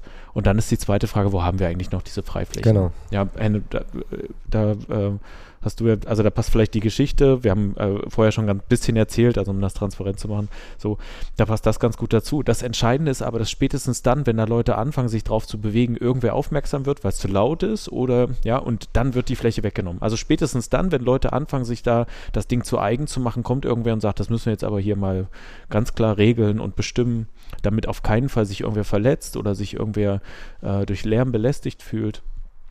Und dann fängt die Funktionalisierung dieser Fläche an. Das heißt, dann kriegt sie eine bestimmte Funktion und dann wird gesagt, da wird jetzt ein Bauzaun drum gezogen, das ist jetzt eine Baufläche oder wir machen da einen Parkplatz draus oder wir bauen jetzt ein Wohngebäude. Das heißt, spätestens in dem Moment, wo wir in der Stadt diese Freifläche entdecken, die nicht schon funktionalisiert ist, sorgt das für eine Funktionalisierung. Genau, ich, in, meinem, in meinem Kopf poppt jetzt so auf, so Occupy Bolzplatz oder so, ähm, ne, dass man halt sagt, nö, das, äh, wir ketten uns jetzt hier an und spielen halt hier, spielen jetzt hier irgendwie Fußball, äh, was natürlich. Oder kleben uns fest, genau, um halt. Das um hängt halt vom Untergrundmaterial ab. Genau. Auf Asche ist auf, das schwierig. Asche ist schwierig. Richtig, ja. genau. Ja, genau. Naja, es gibt ja mal. Kommt auf die Menge des Klebers an. wollen, wollen, wir, wollen wir von diesen äh, aktivistischen Dingen mal weg? Es gibt ja in Magdeburg tatsächlich Jugendliche, die sich gesagt haben: Oh, ich spiele gern Fußball. Und zwar ist das eine Geschichte aus Krakau, die sehr aktuell ist ein Junge namens Ammon, der schrieb halt an die Stadt und dann Stadtvertreter, also in den öffentlichen Raum, äh, sie würden gerne in Krakau Fußball spielen und zwar hatten sie da auch eine Fläche ausersonnen. Und es bewegte sich nichts und es gab Briefe und es gab auch Termine, auch im äh, Bereich äh, des Oberbürgermeisterwahlkampfs etc. Und ähm, das ist eine Geschichte, die ich jetzt nicht selbst als Fanrat-Mitglied begleitet habe, aber ich spreche ja für den Fanrat und da gab es eben die Mitglieder Olaf und nochmal Olaf und auch äh, Rainer, auch sein Spitzname Grusel und dann den Tino und äh, dann hat der Fanrat irgendwann gesagt, wir, wir unterstützen jetzt mal den Jungen. Dann haben wir den Jungen hier, Stefan. Es ist, glaube ich, auch die Idee, warum du äh, dafür gesorgt hast, dass der Fanrat hier vielleicht eine Rolle spielen könnte, als du das Thema Bolzplätze bekommen hast. Stefan war dabei, er nickt wohlwollend. Und der Ammon war dann eben hier mit seiner Mutter und wir haben gesagt, Junge, wir unterstützen dich. Und dann hat der Fanrat sich gedacht, verrückt wie sie sind, wir schaffen jetzt mal zwei Tore an. Hat sich also mit einer Firma hier aus dem Süden der Stadt äh, ins Benehmen gesetzt, die haben auch zwei Tore geliefert. Es wurde auch daran gedacht, die entsprechende Verankerung zu sorgen, dass die Tore also nicht nur aufgestellt werden und mit einfachen Bügeln befestigt werden, sondern tatsächlich eben auch Konstruktion im Boden stattfinden. Und sie wurden in der Gorilla-Aktion an einem Freitagnachmittag, ein paar Monate her, an dieser Wiese, auf der Amon äh, dort Fußball spielen möchte, in der Nähe des BSV 79 Sportplatzes in Krakau, äh, zwei Tore aufgestellt. Und das war tatsächlich eine Grüße auf einer grünen Wiese, zwei Tore aufgestellt. Und kaum standen diese Tore, kamen die Jugendlichen und Kinder und spielten dort Fußball. Aber das war nur bis Montag früh möglich. Es gab Anwohner, die beschwerten sich. Es gab Lärm. Es gab Lärm. Und da sind wir bei all diesen Themen, die, sich, die wir eben, eben schon so ein bisschen äh, sehr akademisch, sehr trocken besprochen haben. Und das äh, manifestierte sich dann darin, dass also natürlich die Kommune, der Träger dieser Grünflächen, hier Stadtgärten und Friedhofte, sagen musste, wir konfiszieren diese Tore. Die Tore wurden also abgebaut, sie wurden demontiert und befinden sich seitdem beim also unter Verschluss der Stadt. Aber äh, keine bösartige Aktion, sondern glaube ich eher eine Aktion aus dem Gebot der Zeit und dem Gebot der Normen. Der Fanrat hat dann alles Rainer, Olaf und Tino, die beiden Olafs, es wurde dann ein Antrag gestellt. Und dann hat sich äh, Stadtgärtner Friedhofen gesagt, jawohl, wir wollen das eigentlich unterstützen und haben eine sogenannte Veranstaltungserlaubnis dem Fanrat erteilt. Der Fanrat ist also befugt, auf dieser Grünfläche, die der Ammann bespielen möchte, dauerhaft Bolzen zu veranstalten, um das mal ganz zu vereinfachen. Und da gab es viele Auflagen mit der Pflege, 14-tägige Kontrolle, alles im Kontext der Normen und des Wustes. Aber man sieht sehr wohl an dieser Veranstaltungsgenehmigung, da sind Menschen, äh, die sich des Themas annehmen und die auch die Bedürfnisse der Kinder und auch die Initiative schätzen. Das Problem dabei ist nur, es muss eine Ballzaunfanganlage errichtet werden. Dafür ist jetzt. oh Mann, ey. Ja, das ist so Deutschland. Ja, und das ist, das, das ist eben so, aber das sind eben Themen, da kannst du keinem einzelnen Akteur tatsächlich einen Vorwurf machen. Das kommt ja aus dem Regelungskontext. Aber es, aber es zeigt eben, äh, wir müssen, und da hat man schon sehr viel Ermessen ausgeübt also für die Sache, nicht gegen die Sache, sondern für die Sache. Ähm, ich weiß auch aus einer Gemein Gemeinwesen-Veranstaltung dort in dem Bereich, dass es da auch wieder Anwohner gab, die sagen, die ist beschwert, nur die sollen woanders spielen. Dann beim Thema, was wir vorhin schon sagten, äh, geht natürlich überhaupt nicht. Äh, auch Spielplätze beispielsweise hier 13 bis 15 Uhr Lärmverbot. Also das, da fragst du dich dann manchmal, wo lebt ihr? Also wenn ihr keine Kinder wollt, dann zieht euch zurück und da geht in den Wald, aber wohnt nicht im städtischen oder kommunalen Raum, weil äh, da gehören nun Kinder nun mal wirklich dazu. Wir haben ja andere Kulturen, wo wir sehen, dass Kinder, äh, wie Kinder in Gaststätten behandelt werden, in öffentlichen Räumen, dass wie normal Spielplätze voll sind.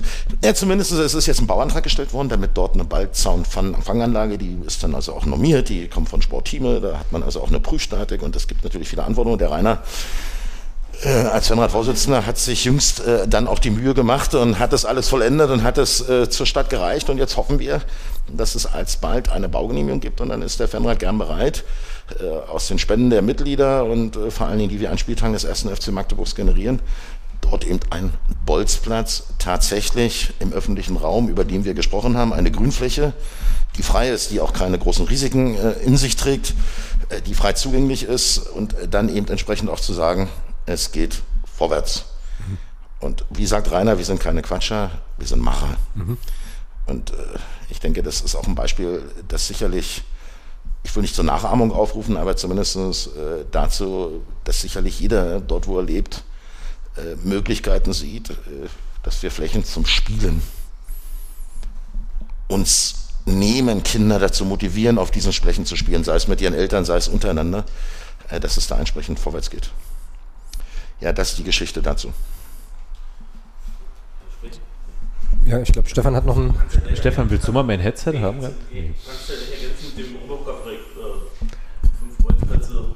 Ja, und jetzt, äh, Stefan bringt den großen Einwand. Jetzt kommen wir eigentlich zum anderen Thema, wo die Podcaster hier beide, die Chefpodcaster, äh, der Anhänger und der Fernsehen äh, des ersten FC Magdeburgs vielleicht sich auch mal widmen könnten. Oh, Auftrag, okay. 50 äh, Jahre Triumph von Rotterdam. Mhm. Es gibt seit einiger Zeit äh, Bestrebungen. Äh, Stefan ist dabei äh, der Verein ist vertreten, auch der Fanrat, verschiedene andere Akteure. Es geht darum, 50 äh, Jahre vorzubereiten. Und ein Thema ist im Rahmen dieser 50 Jahre Europapokal, können wir es nicht schaffen, fünf stillgelegte oder schlummernde Bolzplätze in dieser Stadt zu revitalisieren. Ähm, Dirk Weber aus dem Vereinspräsidium sagte mal, das wäre doch ein schönes Thema auch, dass wir diese Bolzplätze mit Fans und mit einem kleinen Turnier dann wieder einweihen, also wenn sie wieder nutzbar gemacht wurden, dort vielleicht äh, Turniere veranstalten, äh, vielleicht auch wir Fanclubs finden oder Mitglieder, die in Gruppen sagen, wir nehmen uns dieses Sportplatz an. Und äh, das ist eben eine Grundidee, die besteht und der Fanrat, auch wieder Rainer, haben sich in den Frosttemperaturen am 10.12. auf den Weg gemacht und in Olvenstedt einen wirklich brachliegenden Sportplatz, der zugewachsen ist, wo der Müll lag, wo die Glasscherben waren.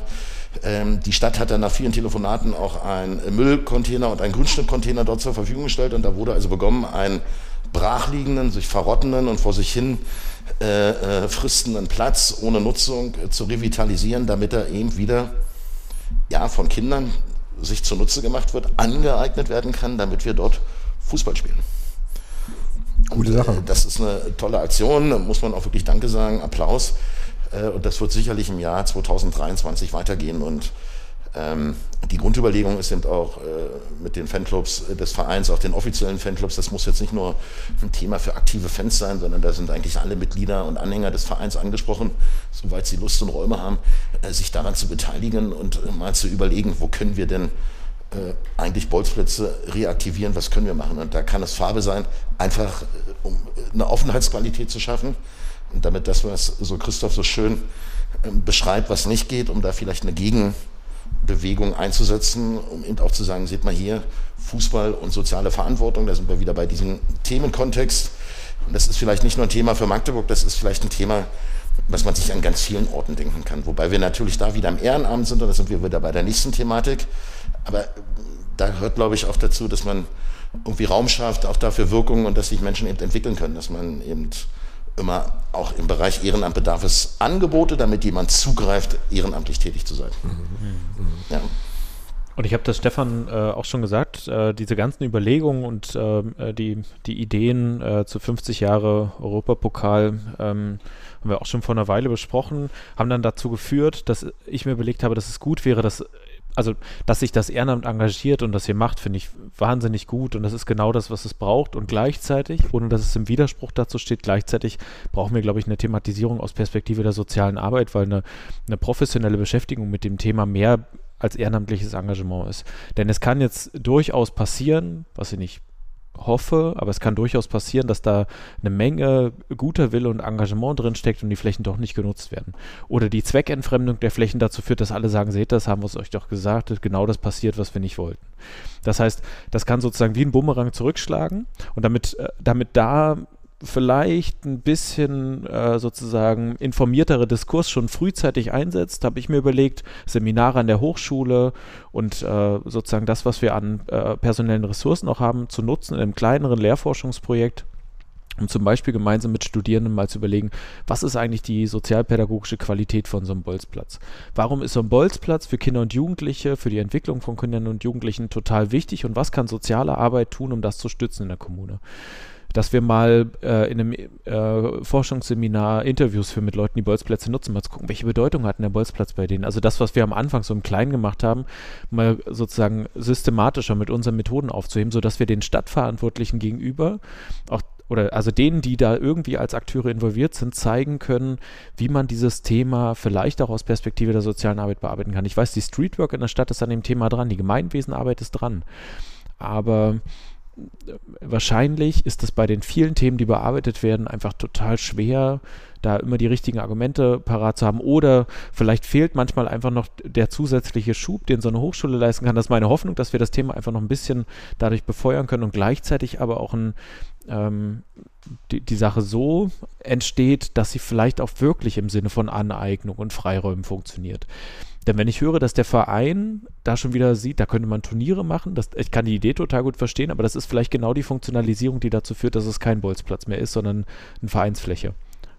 Auf einer, also sozusagen ja, was, was, was der Dirk Weber da meinte, ist eigentlich äh, einen Auftakt zu machen, das zu honorieren eigentlich, dass da ja, etwas das stattgefunden hat, um, um dem Ort auch irgendwie ein Gesicht zu geben, dass er wieder da ist. Also das, was du ja sagst, ist ja am Ende auch eine Stadt, und den Akteuren, sowohl in Verwaltungen als auch in den Ausschüssen, die am Ende auch alle ganz viel ehrenamtliche äh, Arbeit leisten, eben auch eine Motivation zu schaffen und vielleicht auch ein Netzwerk zu bauen, äh, in dem dann solche öffentlichen Räume auch tatsächlich kreativ genutzt werden können.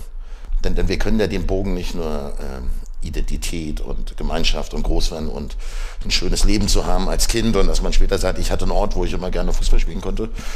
Äh, den Bogen können wir ja bis zum Spitzensport schlagen in allen Bereichen, dass da, wo keine Bewegung ist, am Ende auch keine äh, Talent sich entfalten kann. Denn wo übe ich am Ende, wenn ich Fußball spiele oder wenn ich Basketball spiele? Das schaffe ich ja nicht mit zweimal Vereinstraining in der Woche in den jugendlichen Bereichen, sondern ähm, 10.000 Mal musst du eine Sache üben, bis du sie perfekt beherrschst. Und wo willst du es machen, wenn nicht auf dem Basketballfeld, am Korb oder am Tor oder auf dem Bolzplatz oder sonst wo? Und äh, da glaube ich, äh, haben wir ganz viel Potenzial und das spricht eigentlich alle an. Und es wird ja immer auch gezeigt von den, von den Profivereinen oder die Journalisten jetzt im Rahmen der Fußball-WM, ach, wir haben zu wenig Talente und sie können sich nicht entwickeln und die Inhalte müssen sich verändern. Am, am Ende kann der, will der DFB sicherlich Lehrwart des deutschen Fußballs sein und sicherlich auch Spiritus Rector und will für sich die Deutungshoheit in Anspruch nehmen. Aber ich glaube, wir sind uns alle daran einig, deine ganze Deutungshoheit nützt dir nichts, wenn es keine Menschen und Kinder gibt, die mit Kreativität rausgehen und einfach aus Liebe und aus Leidenschaft äh, eine Sache betreiben. Und erst wenn das da ist, dann kann daraus auch Spitzensport erwachsen. Und du musst Lust haben auf Bewegung und, äh, und, und die braucht Raum, die braucht sich entfalten. Und, äh, und da sind eigentlich dann wiederum die Spitzensportvereine selbst angestoßen, äh, sich darum zu kümmern, weil sie ja am Ende auch diejenigen sind, die sie davon profitieren. Und das können dann auch nicht die Stadtsportbünde und die Kreissportbünde machen. Das ist einfach ein Thema, weil überall von Defizit geredet wird. Aber wir kommen mit Defizitdebatten und mit einer Defizitkultur und einer Beschränkungskultur, was alles nicht geht, kommen wir am Ende nicht weiter. Da werden wir keins unserer gesellschaftlichen Themen lösen, sondern da muss man ja am Ende positiv nach vorne schreiten. Aber ich rede schon wieder so viel, ich weiß. Ihr kommt schon wieder alle und sagt, oh, lass uns da auch mal zu Wort kommen. Ich habe mir jetzt doch mal das Mikro geschnappt, ja, ähm, um, die, grad, um die Frage sagen. von Christoph so aufzuwerfen äh, oder den Diskurs mit Turnieren. Ähm, die Idee bei dem 50 Jahre Europapokal ist es ja, ähm, dass Jugendliche, die da wohnen, die da Fußball spielen, ähm, auf der einen Seite sozusagen den ersten FC Magdeburg abbilden, das was Thomas vorhin sagte sozusagen, die, die Idole, die sie eigentlich gar nicht mehr selber kennen, sondern die sie nur aus den Geschichten ihrer Eltern oder ihrer Großeltern kennen, ähm, dann halt nachspielen und dann halt gegen ähm, Breda, Stagora, ähm, äh, Sporting Lissabon, AC Mailand und äh, Ostrava sozusagen dann halt die Spiele ähm, in der jeweiligen Runde halt als Eröffnungsspiel machen. Aber von Jugendlichen selbst, die dann sich das wieder aneignen und das auch nehmen, ohne dass es groß organisiert ist, sondern das einfach als Eröffnung das jeweilige Europapokalspiel ähm, dann 50 Jahre später auf den Bolzplätzen nochmal nachgespielt wird. Ja, saugeile Idee. Aber was, was Christoph, glaube ich, sagen will, ist, äh, hört auf, dem schon wieder ein Motto zu geben und es unter ein Motto zu setzen. Ähm, lass es einfach laufen, lass, lass doch mal schauen. Und wenn die dort äh, Federball spielen oder Seilspringen machen, äh, was wir früher als Mädchensportarten hatten, auch, äh, es gibt da keine Einwände dagegen. Und wenn da äh, Stangenlauf gemacht wird oder, oder Hula-Hoop-Reifen genommen wird, bitteschön. Aber geht raus und nutzt diese Orte. Und sie sind ja nicht nur zum Fußball da, ähm, sondern auch, und äh, wie mir fiel vorhin noch ein, es gibt ja so diesen, gibt ja auch so Social Media mit Bolzplatz Kind und Bolzplatz Helden. Mhm. Ähm, das ist auch alles so eine Idealisierung von alten Zeiten. Aber, es, aber wir kommen mit Idealisierung nicht weiter. Wir kommen auch nicht mit dem Beschreiben von der schönen alten Kultur und der Vergangenheit weiter, sondern wir müssen ja in unserer Art, in unserer Zeit, mit unseren Möglichkeiten, mit unseren äh, Ideen und Leidenschaften versuchen, äh, Dinge entweder neu zu definieren oder Dinge tatsächlich auch äh, wieder zu beleben. Das mhm. ist ja das Einfache nicht. Mhm. Genau. Christoph. Jetzt habe ich den Punkt. Ich war, war noch gerade so bei den alten Zeiten hängen geblieben. Ich auch übrigens. Ja. Ja, vielleicht, genau. äh, nee, es kommt wieder bestimmt, wenn es wichtig war. Ähm, ja, also Stichwort alte Zeiten, da musste ich auch so ein bisschen schmunzeln, ähm, gerade weil es ja immer so diese Forderung gibt, wir brauchen, oder, oder anders, wenn man, bleiben wir bei Barisch Attic, äh, wenn, man, wenn man sich den anguckt, hört man ja ab und zu mal, ja, das ist noch so ein richtiger Straßenkicker.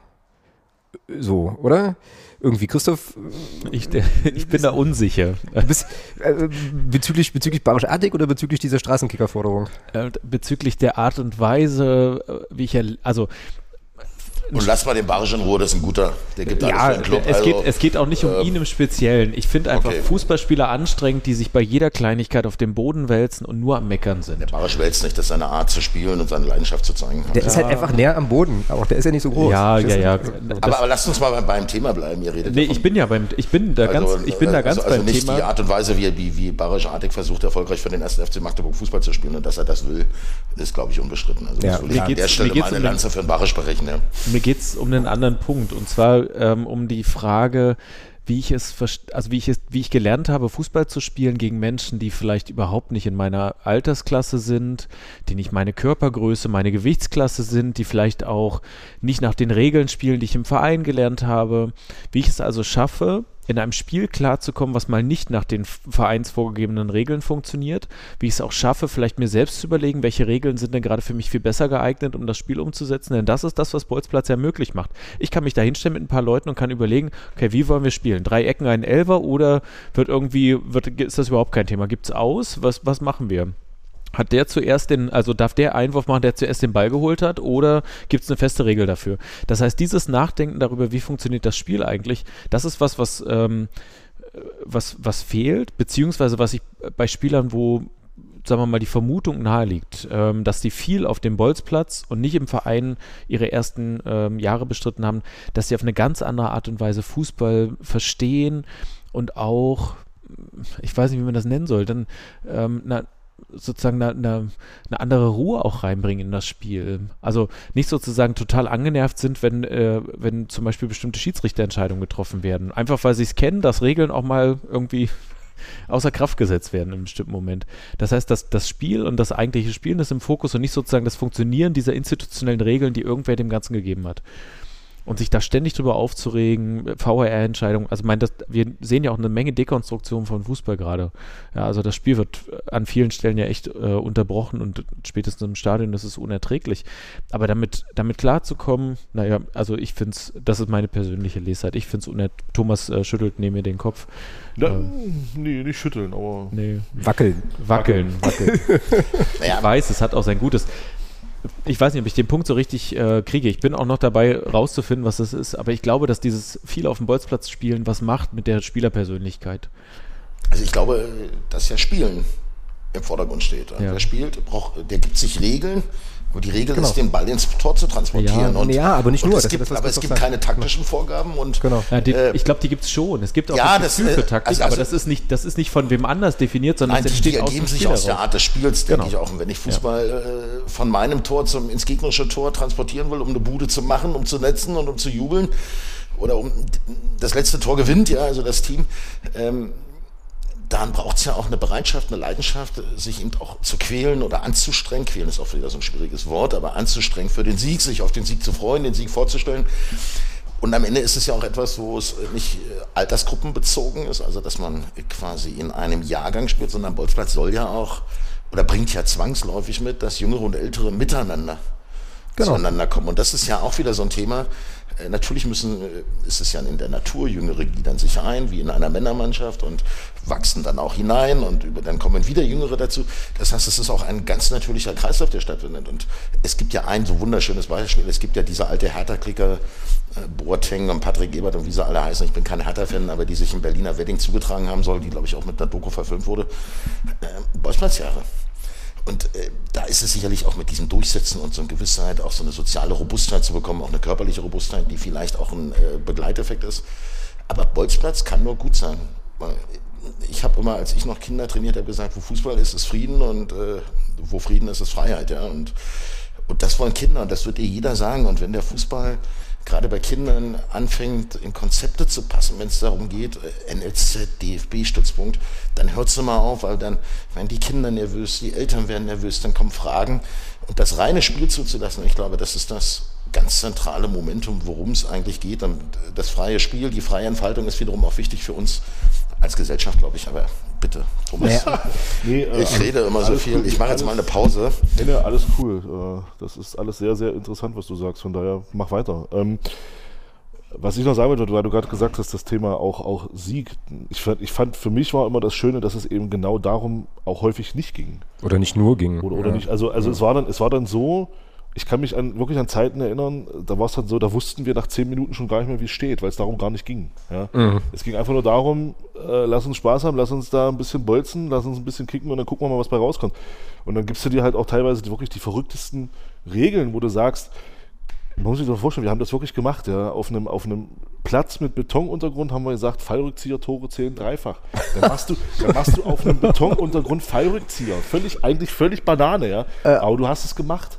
Ja oder Volley-Tore zählen doppelt, äh, schwacher Fuß zählt doppelt. Beachhandball, äh, Pirouetten nur besonders schön aussehen, solche, zählt doppelt. Solche, und wenn der Torwart macht, ist dreifach, nicht? Also, solche solche Dinger, ja, und, und, und, das ist halt einfach cool gewesen, ja, weil du hattest, du hattest einfach Spaß und, und wie gesagt, du hast, also ich kann mich erinnern, wir hatten oft, wirklich sehr, sehr oft dann auch Sachen, wo du nach zehn Minuten nicht mehr wusstest, steht jetzt 5-5, steht es 4-1, keine Ahnung, scheißegal, ich spiele einfach weiter. Ist auch völlig egal, wenn es dunkel wird, das letzte Tor entscheidet. Richtig, genau. So, genau. Wenn es ja. dann, also selbst dann nicht, also, wenn es dunkel war, war es immer noch hell ja, zu spielen. Ja, oder wenn du nach Hause musst, genau. Wenn es Essen gibt. Und natürlich können wir uns alle auch einer Idealis Idealisierung eines Bolzplatzes des Straßenkindes natürlich nicht erwehren, weil wir alle Geschichten kennen von Spielern, die wir dann später mal, ob es nun bei Vereinstriumphen waren oder nationale Triumphe, äh, es gibt immer diese Geschichte, wo komme ich her, nicht? Und mhm. Helmut Rahn und der Film, das Wunder von Bern, es sind eben die Straßenkinder, das alte Ruhrgebiet oder die alten Arbeitersiedlung. Äh, das äh, geht sicherlich überall oder auch der Fußball in den Favelas in Südamerika. Wo kommt der Fußball her? Der Fußball am Strand. Und da sehen wir doch, es kommt nicht mal auf den Untergrund an, wie du sagst. Das sagt, gib mir einen Ball und gib mir Raum. Und lass mich in Ruhe. Ich will genau. einfach nur spielen. Genau. Und ich glaube, da reden wir dann tatsächlich auch über zwei verschiedene, also ja, zwei unterschiedliche, nicht verschiedene unterschiedliche Sachen. Nämlich zum einen um die, also über die Frage, wie entwickelt sich ein Mensch fußballerisch, technisch und so weiter. Also Spiel, was du sagst, Henne, Spiel, ne? also sozusagen das Spielen äh, ausprobieren und die, äh, Christoph, dich habe ich so verstanden, dass es äh, ja aber durchaus auch darum geht, Dinge miteinander auszuhandeln, zum Beispiel. Ähm, also so, ich mache jetzt mal, ich hänge das jetzt mal richtig groß auf, so Werte, ne, mhm. äh, Wertevermittlung und so weiter. Ähm, das sind ja auch alles Dinge, die wir bei uns in der Fanszene ja auch haben. Ne? Also so die, die, also wo es halt eben auch darum geht, nicht nur, äh, nicht nur eben um äh, ja, die drei Punkte auf dem Platz, sondern eben auch um, um, um Werte und so weiter. Und äh, äh, als Thomas, als du jetzt gerade erzähltest, wir wussten gar nicht mehr so richtig, wie steht, da habe ich mich auch erinnert an verschiedenste Sachen, wo irgendjemand beauftragt war, die Tore zu zählen. So, und irgendjemand anders dann aber der Meinung war, nee, es steht halt anders. Und dann, ne, also ihr lacht jetzt alle, wisst genau, was ich meine. Und dann gibt es so ein, also entspinnt sich so ein Diskurs, wer hat jetzt recht? Und dann muss man irgendwie einüben, miteinander, miteinander klarzukommen und sich auf Sachen zu einigen genau. und so weiter. Ähm, ja. Und ich glaube, das sind äh, auch eben ganz, ganz, ganz wichtige Elemente, die uns so ein bisschen zu der Frage führen, gehen die vielleicht verloren im, ich sage das jetzt mal, modernen Fußballsystem der stream, gestreamlinten NLZs und so weiter und so fort. Ähm, jetzt muss ich aber noch mal kurz den Stefan mit reinholen, der mir nämlich noch den, das, das Stichwort äh, Demokratie auf den Zettel geschrieben hat und ich glaube, so ein bisschen in die Richtung Werte und äh, Aushandeln und miteinander klarkommen war das gemeint, oder Stefan? Ich meine es ist einfach nur so, dass auf dem Fußballplatz sozusagen auch demokratische Prozesse stattfinden. Also genau. wie sind die Regeln, wer spielt mit wem, ähm, wie unterscheiden wir uns sozusagen? Ähm, zieht die eine Mannschaft die, die Hemden aus oder äh, spielen die Weißen zusammen und die, oh, die Grünen zusammen oder was weiß ich, also sozusagen so, was man, was man. Ähm, also nee, nee, oberkörperfrei Fußball gucken ist doof. Das, ähm, Auch das ist schön. Ja, so und ähm, darum ging es halt auch sozusagen so. Oder wer genau. geht ins Tor, ähm, wie wird es erzählt, wie ist das Ergebnis und so. Und das sind halt demokratische Prozesse, die ja ähm, gerade für Kinder und Jugendliche extrem wichtig sind, das auch zu lernen. Sozusagen, so. Ich würde der Stefan gar nicht so als Demokratie, sondern einfach Kompetenzen. Mhm. Ja. Kompetenzen lernen, also Ausgleich miteinander. Äh, am, am, Ende wächst ja eine Demokratie daraus, wenn Menschen äh, genau. Kompetenzen haben und äh, miteinander eben auch sich verständigen können. Und am Ende geht es aber auch um eine Entscheidung.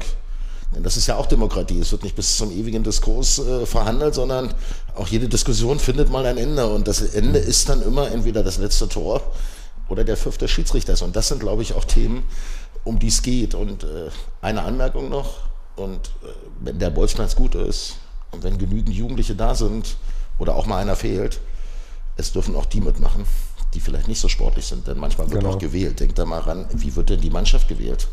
Uh. Und natürlich wollte jeder einen guten haben und dann den äh, in der nächsten Stufe. Am Ende blieben natürlich auch äh, gar nicht die schlechten Jungs, sondern die, die vielleicht nicht so begabt waren. Und äh, da habe ich mal gelesen, ins Tor musste immer der dicke Köster, aber auch der dicke Köster will mitspielen und gehört zum Fußball dazu. Und das ist auch Vielfalt. Ja. Ohne den Dicken jetzt stigmatisieren, also stigmatisieren zu wollen, äh, weil Jugendliche haben auch unterschiedliche Kompetenzen, aber einfach die Möglichkeit und der Teilhabe und das Miteinander, das ist einfach das Entscheidende. Und das am Ende natürlich auch auf dem Bolzplatz, äh, der sich die Meriten verdient, der sportlich am besten zu überzeugen weiß, der also das meiste Talent mitbringt. Aber kein Talent äh, kann zur Blüte kommen wenn es keinen Raum hat, um sich immer wieder zu beweisen und auszuprägen. Genau. Ich wollte aber, Demokratie meint aber vielleicht auch, ähm, also nicht nur, wenn das Spiel selbst stattfindet, sondern vielleicht in der Vorphase, also bevor so ein, so ein Platz entsteht, dass man Jugendliche sozusagen in dem Gemeinwesen über Streetworker, über die ähm, äh, GWAs sozusagen da auch beteiligt und äh, nach ihren Ideen fragt, nach wie soll so ein Bolzplatz aussehen, sie vielleicht auch daran beteiligt, den Bolzplatz selbst zu gestalten, ähm, in, der, in der Art und Weise, wie es umgesetzt wird sozusagen und dass sie daran auch demokratische Prozesse lernen können, ähm, welche welche Verwaltungsstrukturen sozusagen ähm, es bedürfen, sozusagen, um, um sowas einzurichten oder so. Und dass sie halt ganz früh mitkriegen, okay, so und so funktioniert das und in, in so einem System sozusagen funktioniert es auch so nur so. Und es bedarf halt auch einer gewissen Zeit, weil halt gewisse ähm, Verwaltungsakte auch sozusagen passieren müssen. Und das wäre ja auch der Schritt, wo du ja vorhin die Frage gestellt hast, okay, ähm, setzt man denen jetzt fertig was hin oder beteiligt man sie von vornherein daran, auch bei der Gestaltung ähm, und das sich zu eigen machen. Dann müssen sie halt vielleicht nicht den Aufkleber draufkleben, wenn sie selber die Tore eingebuddelt haben, ähm, ähm, weil sie es dann schon, schon vorher zu eigen gemacht haben, müssen sie es vielleicht nicht kaputt machen, ähm, so dass man da vielleicht auch Wege können kann, die man ja auch als demokratische Prozesse Absolut. oder Beteiligungsprozesse bezeichnen kann. Ja. Und Stefan, ich muss da nochmal ergänzen, ich stimme dir voll zu, aber der Bolzplatz gibt dir noch Möglichkeiten, rau zu sein robust zu sein. Und das gehört eben in der Entwicklungsphase auch dazu. Sich mal zu raufen vielleicht oder mal zu schupfen. Vielleicht fliegt man auch mal, wenn man dumm gefault hat, in den Schotter oder in den Rasen. Und das sind auch Dinge, die dazu gehören, um in der Gesellschaft klarzukommen. Es ist ja nicht immer nur alles Ausgleich und Harmonie, sondern am Ende geht es auch darum, äh, wer ist schneller, wer, ist, äh, äh, wer, wer hat die bessere Technik, wer hat die bessere Durchsetzungskraft. Und das ist ja auch jung gegen alt. Und am Ende lässt sich auch keiner das Brot, die Butter vom Brot nehmen, wie man so schön sagt. Aber äh, ja, das gehört auch dazu und das gibt eben auch Räume und das ist vielleicht auch äh, gesellschaftlich eine ganz wichtige Frage. Wo kann ich denn heute eigentlich noch auch rau sein? Wo darf ich das denn entwickeln? Wo kann ich denn mal äh, auch mal vielleicht drüber sein und dann gibt es aber welche, jetzt ist aber gut, jetzt schließen wir dich mal aus, denn das sind ja auch alles Regeln, die auf dem Bolzplatz sich auch entstehen. Äh, keiner beschwert sich gegen Foul, aber wenn ein Foul von hinten in die Grätsche ohne Gang zum Ball, bitteschön, dann schließt du dich auch mal aus und äh, so entwickelt sich auch etwas und das ist äh, genauso wichtig, weil wir wollen auch äh, zur Kompetenz gehört eben auch ein Selbstbewusstsein und ein Selbstbewusstsein heißt auch ein körperliches Gefühl zu haben und das sind auch Räume, die wir zulassen müssen und auch da sind wir wieder bei dem, was du ganz am Anfang sagst. Äh, etwas geht auch mal kaputt. Das gehört dazu und wir müssen nicht immer gleich äh, daraus Straftaten machen, aber wir müssen Räume dafür haben. Mhm. Weil das ist ja auch so ein interessantes, Entschuldigung Philipp, ähm, auch so ein interessantes Ding. Philipp heißt übrigens Philipp, auch noch Christoph, Christoph. aber ist, ist, nicht, ist nicht so schlimm. Ich und meine Vornamen. Es macht nichts. Das Philipp ist, Köster ja. war zu Gast, ja, aber der, genau, ist, genau, genau. der spielt ja, ja keine Rolle heute. So, das war, war das der, der ins Tor Das war wieder der Lacher des Podcasts, schön. Ja. Äh, ja, Vorname und ich. Naja, egal. Was wollte ich eigentlich sagen? Ach so, weg. Siehst du, das hat mich jetzt so geschaut. wir machen das jetzt zu einer Tradition, Thomas. Du musst, du musst, jetzt in jeder Folge irgendeinen Vornamen. Ja, genau, also das so. ist ja auch dieses Thema, was, was, was, was Henne gerade anspricht, ist ja auch, wenn man das sieht, es gab ja jetzt auch gerade Katar, diese, diese Debatte, ähm, Spieler, wie mündig, wie mündig müssen eigentlich Spieler sein, wie mündig dürfen Spieler sein, wie mündig wollen Spieler sein. Mhm. Und du hast ja vorhin äh, gerade so, so, so einen Boateng angesprochen. Ne? Wenn Kevin Prinz Boateng, der Typ, kannst du sagen, was du willst, ich feiere den. Das ist ein Mann. Das ist, das ist einfach. Das ist ein Mann. Ist, der ist, der, der ist geradeaus und, und der hat gelernt, der hat gelernt im Laufe seiner Entwicklung, seiner, auch seines Älterwerdens hat er gelernt, ich muss auch mit Widersprüchen klarkommen. Und, und es ist ja diese, diese Debatte, Spieler heute, wenn man, wenn man das teilweise sieht, wenn sie dann, dann kriegen sie mal vermehrt Kritik über Instagram oder was auch immer. Und dann hast du Spieler heutzutage, die können damit nicht mehr umgehen. Dann sind, dann fallen die aus allen Wolken. Oh, wieso, wieso werde ich denn jetzt hier so beschimpft? Ja klar, wenn du dein ganzes ab 10, 11, 12 nur erzählt bekommst, was du eigentlich für ein geiler Hengst bist, und dann spielst du mal drei, vier Spiele scheiße und dann kriegst du halt auch mal Sachen, die so ein bisschen über der, unter der Gürtellinie sind, mal auch Kritik und dann fallen die alle gleich zusammen und weil sie eben auch nie gelernt haben, wie, was, was, was Henne gerade anspricht, auch auf dem Bolzplatz, auch mal mit einer deftigen Sprache und damit auch mal umzugehen und, und, und, und Sachen zu lernen und sich zu behaupten und, und für Sachen eben auch mal, auch mal gerade zu stehen. Ja, es ist ja, es ist ja auch das, was in dem, in dem Vortrag durchkam von dem, von dem Arne Güllich, als es um das Thema Nachwuchsleistungszentren ging, war das ja auch so ein Punkt, gerade das Thema Persönlichkeitsentwicklung. Das ist ja, bleibt ja so auf der Strecke, weil eben so viele Sachen einfach vorgezeichnet sind und, und, die, und die Kinder und Jugendlichen heranwachsen, dann eben aus diesen Sachen gar nicht rausfliehen können. Es herrscht ja sofort von, von Tag 1 an so einem NEZ herrscht ja dann auch äh, so dieser Druck, keinen Fehler machen zu dürfen. Aber das gehört ja zu der Entwicklung dazu, Fehler zu machen und auch für, vor allem für, auch für Fehler gerade zu stehen und eben sich nicht immer hinter irgendwas zu verstecken, sondern dann eben zu sagen, ja, war so. Und jetzt trage ich auch die Konsequenzen dabei. So, ich habe letztens gerade am Ende einer Vorlesung, äh, ging es auch um Aneignung äh, mit einem Studenten über Last Chance You gesprochen. Ich weiß, ihr habt äh, auch mal, äh, bei irgendeiner Gelegenheit habt ihr auch schon mal drüber gesprochen. Auf, ja. Ist total spannend, unter dem Fokus nochmal diese Serie anzugucken und zu gucken, wie die Trainer mit den Spielern umgehen, mhm. gerade bei denen, wo es mal zwischendurch irgendwie mhm. hakt, mhm. die Scheiße bauen, die, die kurz davor sind, äh, wegzubrechen aus dem Ganzen. Da findet eigentlich findet da im Kern Persönlichkeits, also Arbeit sozusagen an Persönlichkeitsfragen statt. Wie schaffe ich es, sozusagen widerständig zu sein gegen gesellschaftliche Vereinnahmung? Das ist die eine Frage, also mich ständig sozusagen von der Gesellschaft funktionalisieren zu lassen. Ich muss nur funktionieren aber auch gleichzeitig, wie schaffe ich es trotzdem, irgendwie auch Teil der Gesellschaft zu sein? Das ist ja dieses, das, das, was wir gleichzeitig hinkriegen müssen. Irgendwie Teil der Stadt zu sein und gleichzeitig irgendwie unsere Eigenheiten zu leben und uns nicht komplett einfach nur zu so einem äh, Zahnrad in dem ganzen Räderwerk zu machen. Ja, und, und das, das bei einem Fußballspieler hinzukriegen, dass er sich als Teil der Mannschaft versteht und trotzdem seinen Eigenwert sozusagen rausarbeitet, dass er weiß, ey, ich bin trotzdem noch Mensch, obwohl es hier beim Fußball mal nicht läuft und nicht alles daran zu ketten, dass es auf dem Platz läuft. Also wie viele Spielerpersönlichkeiten wahrscheinlich auch daran sozusagen wirklich oder darunter leiden, dass es im Spiel nicht läuft und sie gar nicht mehr wissen, was haben sie eigentlich ansonsten noch im Leben. Ja, und da gibt es so manche, die dann sagen, naja, gut, dass ich meine Familie habe, gut, dass ich Freunde habe, die mich irgendwie komplett mal rausholen. Und beim Thema Bolzplatz, wir hatten vorhin so eine Sache, da wollte ich nochmal äh, kurz drauf eingehen. Ähm, ich glaube, Henne, du hast vorhin gesagt, wer der Beste ist. Also es ging so um die Besten, die dann irgendwie auch die Kings auf dem Bolzplatz sind.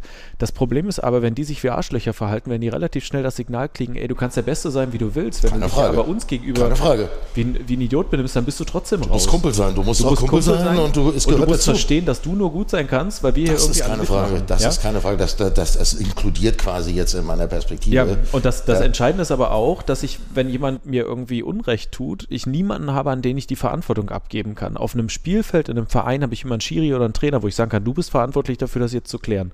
Auf dem Bolzplatz müssen wir einen Weg finden, das untereinander zu klären.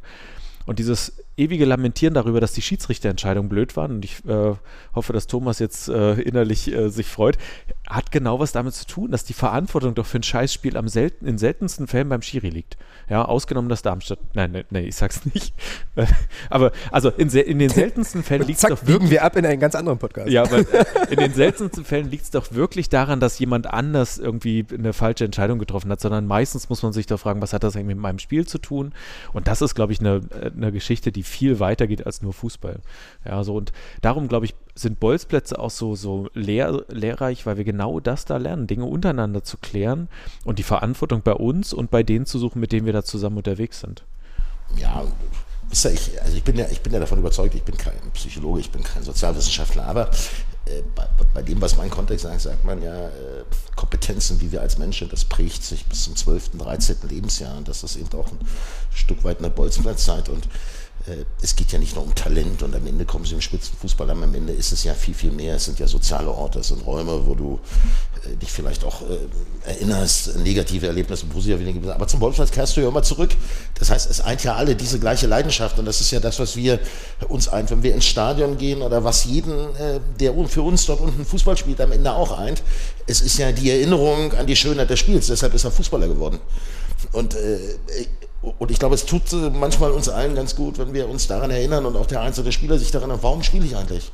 Liebe ich das Spiel noch oder wird es zu Last? Wenn es zu Last wird, muss er Beruf wechseln. Das ist eine ganz einfache Regel. Er muss diese Leidenschaft mit sich bringen. Und äh, das ist ja eigentlich auch das, was wir sehen wollen. Es geht uns ja, auch wenn wir ins Stadion gehen, nicht um die Siege primär, sondern wir gehen, da, wir gehen ja dahin, weil wir selber Leidenschaft zeigen wollen und weil wir als Zuschauer die Leidenschaft für die, Gemein also für die Gemeinschaft letztendlich mit diesen Spielern teilen. Und ich glaube, äh, wenn wir Spieler haben, die auch diese Leidenschaft uns zeigen, dann ist die Welt eigentlich in Ordnung. Dann ist es auch nicht ver verzeihbar ist schon wieder so ein Begriff, so negativ. Ja, dann ist das Ergebnis auch manchmal gar nicht so sehr im Vordergrund, auch wenn es am Ende immer Ergebnisfußball ist. Aber wir wollen diese Leidenschaft sehen, wir wollen die Aufrichtigkeit sehen, äh, wir wollen Kompetenzen sehen, wir wollen Verantwortung sehen, die du für dich und für deine Mannschaft übernimmst, dich nicht beschwerst, gegen die Widerstände ankämpfst. Und ich glaube, das sind alles Dinge, äh, die wir mit diesem Thema Bolzplatz und, die, und den Möglichkeiten, die dort sich entwickeln, am Ende auch verbinden. Und ich glaube, äh, darüber denkt auch der DFB nach und viele Trainer, darüber denken die Sozialwissenschaftler nach. Es fehlt nur irgendwie der Impuls, diese Orte auch zu beleben und dort Menschen, also Jugendliche zusammenzubringen. Denn wir sind alle alt. Wir, wir wollen ja eigentlich etwas tun für die Generationen, die nach uns kommen. Und, und das ist vielleicht noch ein Ausblick, den wir auch äh, letztendlich mal nehmen müssen. Wie schaffen wir es ja eigentlich, dass Eltern und Kinder tatsächlich wieder auf diese Plätze gehen? Mhm. Ja. Denn, denn, denn, denn, wir sehen im Vereinsleben, wie viele Kinder, die wollen alle Fußball spielen, die wollen alle ein tolles Trikot anladen, die kommen mit der teuersten Equipment, was man haben kann, aber die können kaum gerade auslaufen oder die Füße parallel führen. Und ja. da reden wir über Leistungssport. Wie, ja, heute, heute war ja gerade in den Nachrichten Cem die mir sagt, es brauchen alle mal ein gesundes Essen. Ja, mag richtig sein, aber es brauchen alle auch mal eine gesunde Bewegung. Und die müssen raus an die frische Luft. Ja. Und wir müssen auch auf Bäume klettern. Und das ist ja, ich glaube, das ist alles, was uns hier eint am Tisch. Es ist ja nicht nur dieses Bewegen, sondern auf dem Platz, so mit dem Ball, sondern es ist am Ende nutze deine Möglichkeit und dein Potenzial und gib den Kindern Freude an Bewegung, auch weg von Normen, weg von Noten.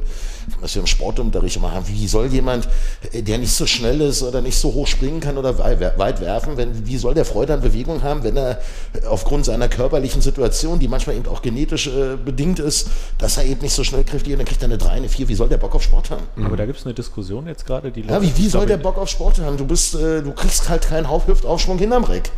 Und ich kenne viele, die es ich, ich kenne aber auch viele, die es konnten. Ich konnte es nicht, ich fand das immer scheiße. Wie sollte ich denn einen Oberarmstand machen am Barren?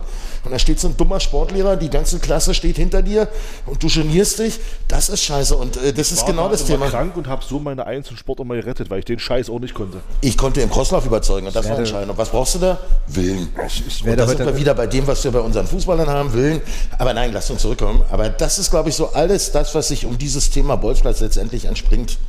Also ich werde heute Abend auf jeden Fall mit dem Bild einschlafen, ähm, meiner Vorstellung, wie ihr alle einen Hüftaufschwung macht. Lass es. Das wird großartig. Lass es. Das du wird kommst großartig. Lachen nicht mehr raus. Äh, äh, aber ich wollte jetzt den Christoph also, noch mit ins Spiel bringen, der, glaube ich, gerade noch was, was einbringen, ein, einflechten wollte. Ich wollte ne, zum einen sagen, also die Diskussion, ob es in Musik und Sport Noten braucht, die ist, äh, die ist heiß im Gange. Ich glaube, in Thüringen gibt es jetzt erste Vorstöße, äh, das Thema abzuschaffen. Ähm, und das andere ist, ich muss die ganze Zeit an Kai Brünker denken. Vielleicht kann ich das noch, äh, meinen Gedanken da kurz. Äh, auf kurz jeden sagen. Fall, auf jeden Fall. Brünkinho immer. Ja, ja auf genau. jeden Fall, da habe ich auch noch eine Idee. Was auf Brünki uns hört, habe ich noch eine Bitte. Ja, die Liebling des Podcasts. Genau, weil das, also, und vielleicht sehen wir, sehen wir daran genau das Problem. Das ist nämlich ein Spieler, der jedes Mal, wenn er aufs Feld kommt, also zumindest wenn ich im Stadion bin oder ihn beobachte, genau das spüre diese völlige Aufopferung fürs Spiel, das komplett in dem Moment sein. Ich erinnere mich an die Szene, als er den Fangesang, ich weiß gar nicht, welches Spiel es war. Wiesbaden. Wiesbaden, Wiesbaden als er sozusagen live am Mikro erstmal ja, mit einstimmte und das, wahrscheinlich, ja, ja. und das wahrscheinlich überhaupt nicht unter Kontrolle hatte, einfach weil er so drin war und weil er es wirklich aufgesogen hat. Und äh, Thomas, wir hatten im Vorfeld erzählt, der hat irgendwie eine Ausbildung gemacht und sozusagen einen ganz anderen Weg, einen ganz, einen ganz ungewöhnlichen Weg sozusagen für einen Profifußballer auf dem, auf dem Leistungsniveau äh, ist er gegangen und trotzdem spürt man das in jeder Szene. Und der spielt aber wahnsinnig selten. Und die Frage ist jetzt, warum? Also, mhm. ja, und ein, ein Ding, also worum geht es wirklich, wenn da Spieler auf dem Feld stehen? Geht es darum, dass es uns als Fans im Stadion gefällt? Und dass wir das Gefühl haben, da sind Leute, die haben Bock, dieses Emblem zu tragen und die haben Bock, sich dafür auf dem Feld irgendwie auch äh, abzuackern? Oder geht es darum, dass da irgendwie ein bestimmtes Erfolgskriterium erfüllt wird, was nichts mehr mit dem eigentlichen, äh, mit der eigentlichen äh, Fußballkultur, mit dem, mit dem soziokulturellen in der Stadt zu tun hat? Und das ist so ein Thema, was mich sehr umtreibt. Mhm. Ja, das, da, da gibt es andere Spieler, die das auch. Also die Generation Amateurfußball hatte da noch so ein paar Typen, mhm. äh, die, das, die das irgendwie getragen haben. Ja, da fällt mir Maschine ein, da fällt mir Butzi ein. Das sind so Typen oder Beckus, die das irgendwie nochmal anders verkörpert haben. Und jetzt in der Mannschaft ist es vielleicht noch Flokat, den ich, aber der, der ist einfach durch seine Krankheitsgeschichten so raus. Aber mal darüber nachzudenken, was machen die mit uns, was machen die mit der Stimmung im Stadion, wenn die auf dem Feld sind? Und warum spielen die eigentlich so selten? Warum spielen vielleicht gerade die Typen auch so selten? Ach, das, also. Also, ist meine Wahrnehmung. Christoph, was du sagst, ich finde, das eine schließt das andere gar nicht aus. Na, na, natürlich hoffe ich, dass der Trainer eine Leistung aufstellt. Natürlich hoffe ich, dass der Trainer ein Kriterium hat. Äh, warum spielen Spieler und warum spielen sie nicht? Davon gehe ich zunächst mal auf. Aber ich finde, das ist ein Kai Brünker und das ist dieses wunderbare Beispiel. Der schafft es bis in die zweite Liga. Und zwar durch die Art, so wie er ist. Ja. ja, ja. Und, und natürlich kommen wir Menschen, egal wo wir sind, mal an eine Leistungsgrenze. Auch ein Kai Brinker wird sich nicht äh, dafür befähigt halten. Wenn denn die Trainer gestimmt hätten, wäre ich vielleicht auch in Katar gewesen, so wie im ganz gewiss nicht. Aber äh, das ist ja ein Spieler, der es faktisch über den zweiten Bildungsweg schaffte, der nicht so groß durch NLZ geht, äh, der eine Ausbildung gemacht hat, der, der weiß, wie Staub und Schweiß riecht, aber der auch äh, sicherlich seine Motivation daraus schöpft, weil er weiß, dass das auch ein ganz cooler Move ist, jetzt äh, Fußballer in Magdeburg zu sein. Ich glaube auch nicht, äh, dass er sich dafür genieren muss. Äh, ich glaube auch, dass die Spieler, die da sind, jeder aus einer eigenen Motivation haben. Und natürlich, äh, wie Matthias Sammer mal sagte, wächst eine Mannschaft aus dem Ich zum Wir. Und jeder muss ja eine eigene, eine intrinsische Motivation mitbringen, warum er da ist. Und ich glaube auch, dass die alle Spieler haben. Der Trainer sollte sie gut bändigen. Ähm, aber der Kai zeigt ja am Ende, wenn du Kompetenzen hast und eine Leidenschaft mitbringst, dann kannst du es weit bringen und dann kannst du es vielleicht weiterbringen, als dass manch einer äh, aus der Ecke aus Villingen-Schwenning, wo er herkommt. Ich glaube nicht, dass viele gedacht haben, dass der Kai irgendwann mal ein Trick in der zweiten Liga trägt und äh, vor 20.000 äh, geilen Menschen in einem Stadion spielt, in einer Stadt, die die für vielleicht kurz vor Russland gehalten haben. Aber ich übertreibe äh, bewusst und ich glaube auch ein äh, Barisch Artig äh, hat bei uns seine Leidenschaft wiederentdeckt, die er vielleicht woanders verloren glaubt hat. Dass die Jungs dafür Geld kriegen, ja meine Güte, wenn die die Bude machen, dann ist mir das eigentlich scheißegal, wie ich mal äh, bei jemandem äh, gehört habe, bei dem Frank Gosen von Radio Heimat, kann ich nur empfehlen, Geschichten von daheim, äh, wo er eben mit seinem äh, äh, Gartennachbarn darüber spricht. Aber das ist mir egal, wenn sie die Leidenschaft mitbringen und eine Ehrlichkeit und eine Aufrichtigkeit mitbringen. Und da komme ich wieder zurück auf das Thema das hast du oder hast du nicht, das kann man nicht trainieren, ne? das musst du mitkriegen. Schönes Beispiel dafür rennt auch in Rostock rum, ne? Wen meinst du? Ryan Malone. Ryan Malone, sicher, oder denk an Philipp Wolscheid. Es gibt eben wenige heute, die über den zweiten oder den verzögerten Bildungsweg in den Profifußball kommen und vielleicht äh, müssen wir dafür einfach auch wieder mehr schöpfen und gar nicht jetzt, dass wir sagen, oh, die werden den Fußball retten. Nein, aber wenn solche Typen in eine Mannschaft kommen, ich glaube, dann gibt es das in der Mannschaft. Mhm. Da ist eine andere Kultur in der Kabine. Und dass wir beides brauchen wir. Wir brauchen nicht nur die Jungs, die genauso ihre Berechtigung haben, die aus dem NLZ kommen, sich mit ihren Eltern gequält haben. Wir haben das bei den Argentiniern so schön gesehen. Das war auch ein schöner Moment, wie sie an ihre Eltern dachten. Ob Trainer oder Spieler, weil sie wissen, wer hat mich dahin gebracht. Das waren die, die mich in meiner Kindheit immer zum Spiel gebracht haben.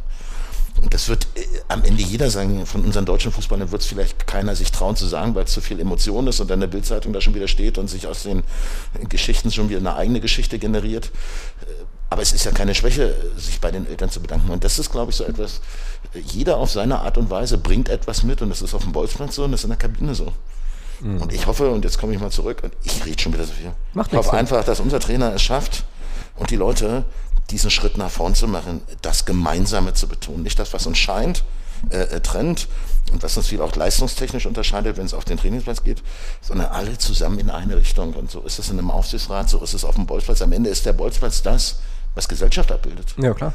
Ganz viele unterschiedliche Charaktere mit unterschiedlichen Fähigkeiten und Kompetenzen, aber sie kommen zusammen und ich hoffe, sie kommen wieder und ich hoffe, dass wir auch alle wiederkommen und dass wir da sind und dass sie alle genau, dass es aus der Geschlossenheit und der Gesamtheit, aus der ganz vielen verschiedenen Charakteren, Möglichkeiten und Perspektiven, dass daraus etwas Schönes äh, träumt. Und wenn wir das äh, nicht hätten, dann bräuchte man nicht zum Fußball gehen. Am Ende sind wir alle Idealisten, weil wir am Ende dort eigentlich uns äh, in der Welt wehen, wo es nicht darum geht, was verdienst du oder was kannst du, was machst du, sondern es geht einfach darum, äh, das Wappen und das Emblem und auch ein Stück weit äh, vielleicht das eigene Denken oder das eigene Fühlen.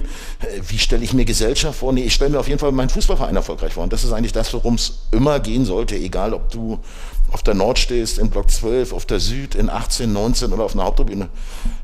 Die Mannschaft ist sicherlich diejenigen, die es tragen sollten, aber macht's wie auf dem Bolzplatz, seid einfach ihr.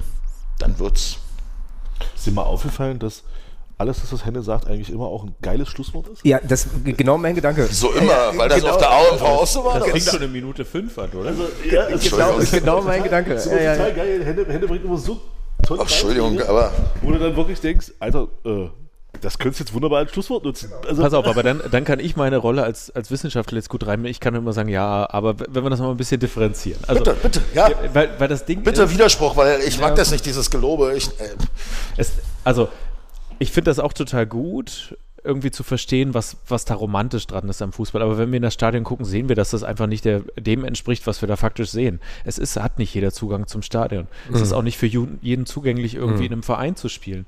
Das heißt, wenn wir, wenn wir uns die wirklich oder das, was wir empirisch beobachten äh, können, angucken, also wenn wir einfach mal gucken, wer ist denn da wirklich im Stadion, dann dann äh, sehen wir, es sind nicht alle. Das heißt, wir blenden auch eine ganze Menge aus, in der Hoffnung, dass darüber das, das Idealbild, was wir sozusagen haben, aufrecht bleibt. Ähm, und da vielleicht wirklich mehr Bolzplatz zu wagen, auch im Verein, also da, um da jetzt mal einen Gedanken reinzubringen, würde ja bedeuten, sich sowas wie Vereinsaktivitäten auch wieder mehr zu eigen zu machen zum Beispiel mal zu einer Mitgliederversammlung zu gehen und da durch ähm, Bewegungen aus der Mitgliedschaft wirklich Dinge in, in, ins Rollen zu bringen, äh, aus einer Vereinsperspektive heraus.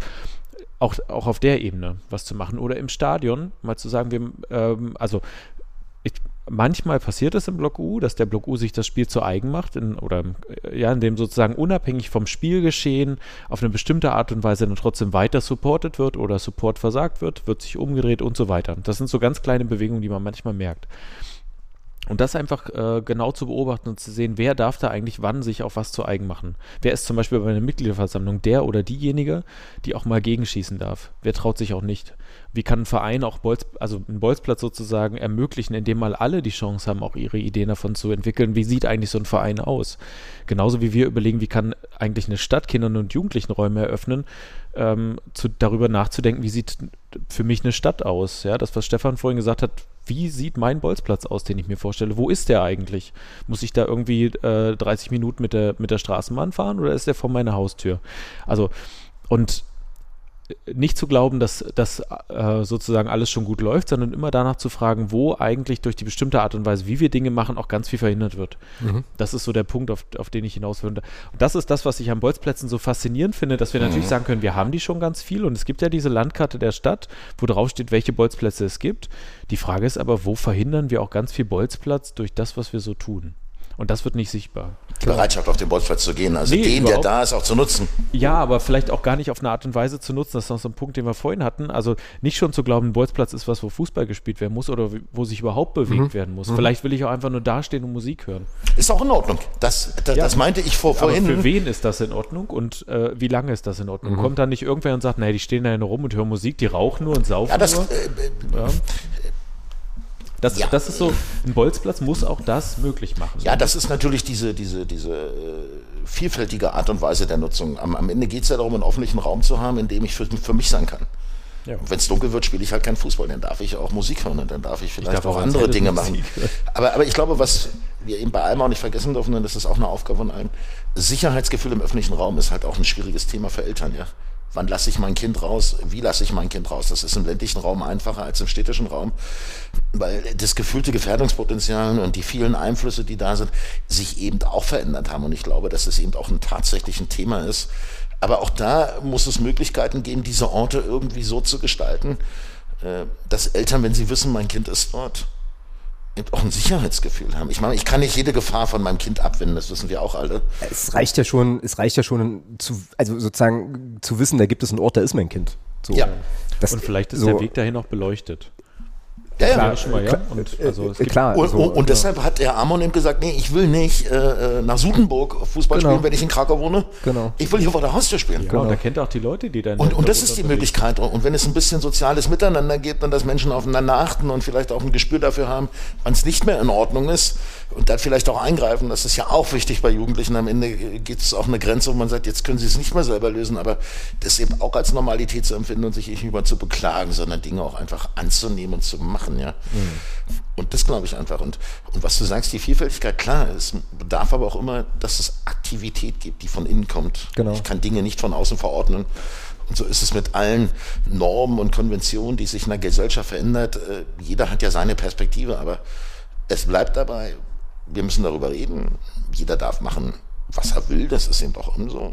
Es ist Demokratie, das ist in unserer Gesellschaft, hoffentlich bleibt es auch so. Aber wir müssen Orte schaffen, an denen wir so sein können. Genau, genau. Wenn wir die nicht haben, dann brauchen wir über alles andere gar nicht mehr debattieren. Und ein Gedanke noch, und was sollen junge Leute sagen, wenn man für sie nichts tut? Mhm. Wie, wie sollen sie eine Gesellschaft als ihre Gesellschaft später empfinden, wenn mhm. du in jungen Jahren merkst, ey Dicker, ich bin hier nur eine Nummer. Und, das, und da sind wir jetzt bei. Mhm. Wir könnten noch über Schulen reden. Wenn, wenn bei 12-, 13-Jährigen im Realschulbereich regelmäßig Unterricht ausfällt, wie, wie soll denn so einer sagen, ich habe Bock, mich einzubringen? Da verkümmert auch so viel. Ja. Ja. Ja, ist irgendwie ein guter Punkt für einen Punkt. So. Guter Punkt für einen Punkt. Oder? Also ich Lasst uns einfach auf Weihnachten freuen und ja. äh, wir können ja noch kurz die Niederlage des FCM heute mal mit einem Schlusswort besetzen gegen den FSV Zwickau, ob uns das freut, ob uns das ärgert, was das mit uns macht, ob wir da eine Perspektive drauf haben. Das machen wir, Das wäre vielleicht ein Schlusswort. Das machen wir, Henne, aber das machen wir im Nachgespräch. Okay. Sozusagen. Die Zugänglichkeit von, von Sportplätzen, äh, also wo du keine Sportplätze hast, sozusagen, wo halt Leute einfach außerhalb der Trainingszeiten ähm, spielen können und Zugänglichkeit von Schule im ländlichen Raum. Also so, wo man, das wäre vielleicht noch, also Ja, das ist ein Ding, hatte ich vorhin auch Gedanke, Stefan, dass man die, die Orte, die da sind, einfach auch zugänglich macht. Ja. Sie nicht verschließt, dass ein Schulhof irgendwo ein Bolzplatz ist. Aber ich habe so ein schönes Beispiel, Postständer in äh, ein paar Kilometer im Norden. Da gibt es einen Sportplatz, da können die Kinder, da sind die auch manchmal am Wochenende, da ist gar kein Spielbetrieb. Aber das Tor ist offen und die können da reingehen. Und die wissen sich, äh, das ist mein Verein, hier habe ich mich zu benehmen, dann spielen die einfach auf dem Kunstrasen. Mhm. Und mhm. das ist auch eine Kultur, die es geben muss. Und das ist natürlich von Ort zu Ort, das hängt von der Struktur des Vereines ab. Aber äh, dann braucht es vielleicht keinen Bolzplatz, wenn es solche Orte gibt, wo ich hingehen kann und kann einfach sein. Aber das ist ja am Ende wird dann ein Vereinssportplatz zu einem Bolzplatz, weil keiner da ist, der ein Regulativ aufsetzt ich glaube nicht, dass er zu einem Bolzplatz wird, weil wenn er das wird, wird er nicht mehr, dann wird er wieder zugemacht. Gut, jetzt bist du bei der Definition, aber ich glaube, wir sind uns. naja, das, das, ist ja das, das ist ja das Schöne an Definition, dass wir, also wenn ich, wenn ich hm. über Bolzplatz nachdenke, dann hat es nichts mit Verein zu tun. Und jeder, jeder Zugriff eines Vereins oder von, von Pädagogen auf diesem Raum verändert es. Und ähm, na, was ich nur meine, dass ein Platz offen ist, um zu spielen. Ja, das dass, wenn ich sage, ich habe Bock zu zocken, dass ich weiß, da kann ich hingehen und da geht mir keiner auf den Sender und da kann ich als zwölf spielen, da kann ich zu dritt spielen, da kann ich zu viert spielen, da kann ich von Tor zu Tor schießen. Hey, das sind ja die Themen, um die es am Ende dann auch geht. Einfach raus und weg. Ja, und das ist auch total gut. Das, das, das schließt sich auch gar nicht aus. Aber das, äh, das, was mich an Bolzplätzen interessiert, findet sich da nicht mehr wieder. Weil da definitiv klar ist, welche, was da laufen darf auf diesem Platz. Mhm. Okay. Da muss Fußball gespielt werden und der, der muss innerhalb mhm. der, sagen wir mal, der gesetzten Regeln von Fußball gespielt werden. Das ist klar. Und so wie ich das rausgehört habe, in, in dem Beispiel ist es auch so, dass die Jugendlichen, die diesen Schulhof nutzen oder den Vereinsplatz nutzen, ganz klar wissen, welche Regeln sie einhalten das müssen. Das stimmt, das stimmt. Und solange sie das machen, dürfen sie das Ding nutzen. Und wenn mhm. sie dagegen irgendwie verstoßen, weil sie zu einer falschen Zeit da sind oder weil sie irgendwie die falschen Schuhe anhaben, also ich, mhm. ja, sowas, das ist jetzt bei einem, bei einem Rasenplatz nicht so wichtig, aber ähm, sagen wir mal, ich habe ich hab irgendwie äh, Stollen an mit, äh, gibt es doch diese, äh, die mit, mit Stahl drunter und ich bin dann irgendwie auf einem Kunstrasenplatz unterwegs und keine Ahnung, ja, ich kenne mich mhm. da nicht so, aber ich habe sozusagen das falsche Schuhwerk an auf dem Platz und das kommt zu einer Zerstörung. Da wird das Thema relativ schnell aufkommen. Mhm. Dass wir haben eine Zweckentfremdung dieses mhm. Platzes und diese Zweckentfremdung führt dazu, dass er nicht mehr genutzt wird. Das ist also genau die Grenze, die wir da sehen. Deswegen ist es für mich kein Bolzplatz in dem Sinne, der aus pädagogischer, aus sozialarbeiterischer Sicht interessant ist. Naja, also. und das ist, also betrifft auch genau eine Sache, äh, an der ich sozusagen die ganze Zeit irgendwie gedanklich hänge, nämlich die Frage, die wir vorhin auch schon mal so ganz kurz hatten.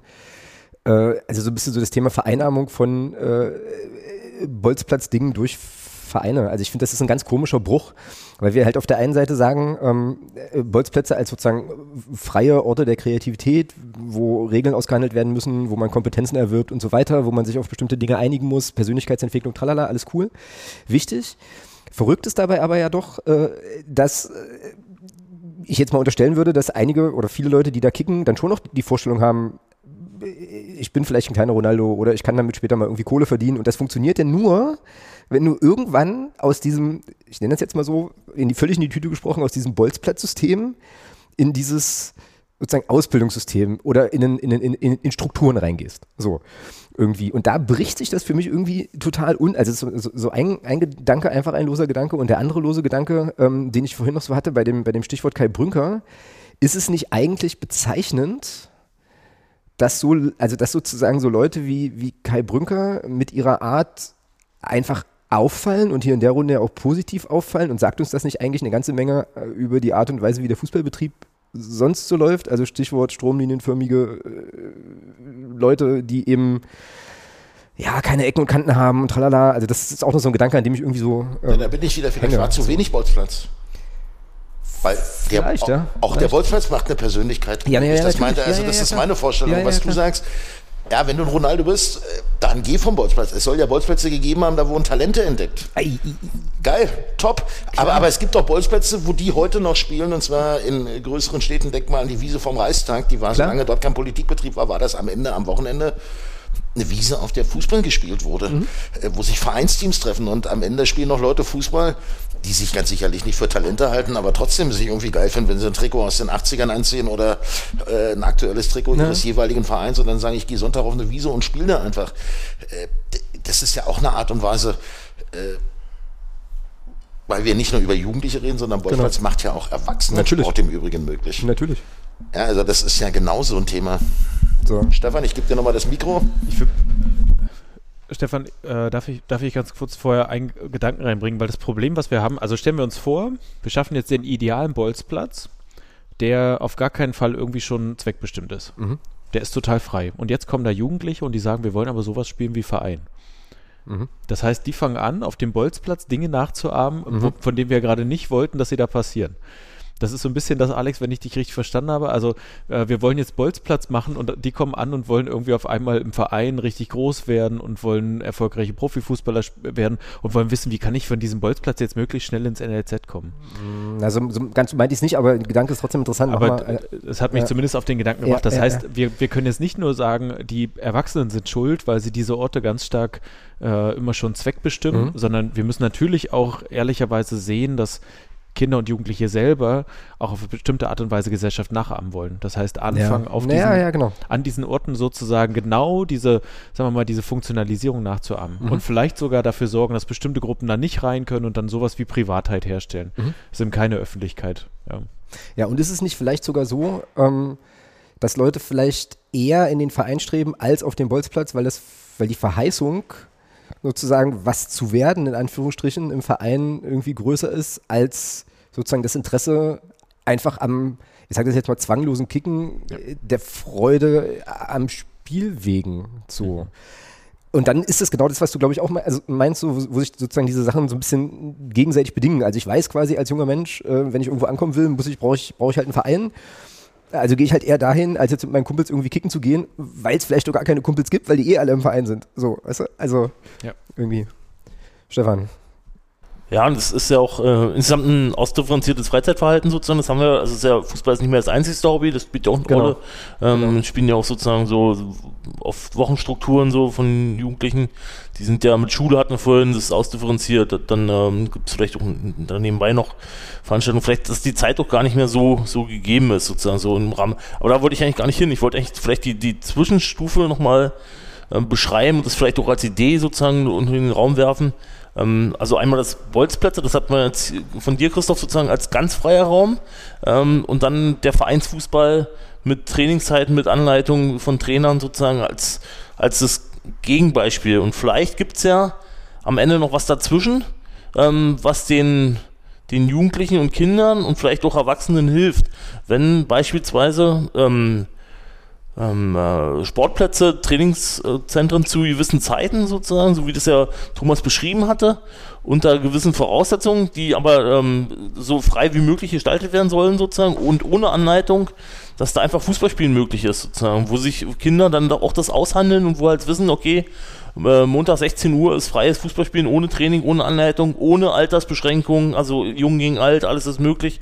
Und das kann halt auf dem Fußballplatz stattfinden sozusagen so. Und äh, das wäre ja schon mal ein Schritt, Zwischenschritt, wenn wir wissen, wie, wie, wie, lang, wie lang und wie lange sowas alles dauert. Ist nicht das, ähm, das primäre Ziel von Bolzplätzen, aber kann ja vielleicht eine Zwischenstufe sein, sozusagen, wo vielleicht auch die ganzen besprochenen Themen ähm, ähm, Anklang finden oder beziehungsweise wo sie Berücksichtigung finden. Und das wäre beispielsweise auch im ländlichen Raum, wo vielleicht ähm, ja auch Vereine letztendlich auch ähm, immer nach Nachwuchs ringen. Ähm, äh, demokratischer Wandel spielt eine Rolle sozusagen. Die Jugendlichen in dem gleichen Alter sind gar nicht mehr so vorhanden, wollen aber trotzdem an den Verein gebunden werden und so. Also solche Themen, ähm, dass man das darüber schafft, ähm, die an den Verein zu binden, beziehungsweise überhaupt eine Möglichkeit zu schaffen, auf den Vereinsgeländen da irgendwie ein, ein freies Spielen, hört sich jetzt blöd an, aber unter dem Motto da sozusagen auch zu ermöglichen. Ja. Aber dann müsste, ganz kurz dazu, ganz kurz dazu und dann äh, Christoph, aber dann müsste es aus meiner Sicht zwingend so sein, dass quasi eine Institution, nennen wir sie Verein, nur, nur den Ort zur Verfügung stellt und ansonsten sich rauszieht. So. Weil das, also die, wir hatten vorhin, ich habe vorhin irgendwann das Thema Verwertungszusammenhang aufgeschrieben, die Gefahr ist natürlich groß. Ich bleibe jetzt mal bei unserem Verein, äh, ne, dass äh, der erste FC Magdeburg äh, einen Trainingsplatz öffnet, nicht nur, weil er eine gesellschaftliche Verantwortung hat, weil er vielleicht, sondern weil er vielleicht auch im Hinterkopf mit der Gedanke mitschwingt, vielleicht spielt er da irgendwie irgendjemand, der dann bei uns mal was werden kann. So würde ich, wäre jetzt für mich auch nachvollziehbar als Verein so, so zu denken, aber ähm, mhm. das wäre sozusagen die Voraussetzung, dass das genau nicht passiert, sondern ja. dass es halt heißt, wir öffnen einfach nur den Raum und stellen den zur Verfügung. So. Aber wir hatten es ja als Fanprojekt beispielsweise auch schon mit der Fanszene sozusagen, dass immer montags 19 Uhr ähm, ein Kunstrasenplatz beim 1. FC Magdeburg sozusagen angemietet wurde, wo, wo alle frei hingehen konnten, sozusagen, die sich irgendwie dem FCM zugefügt mhm.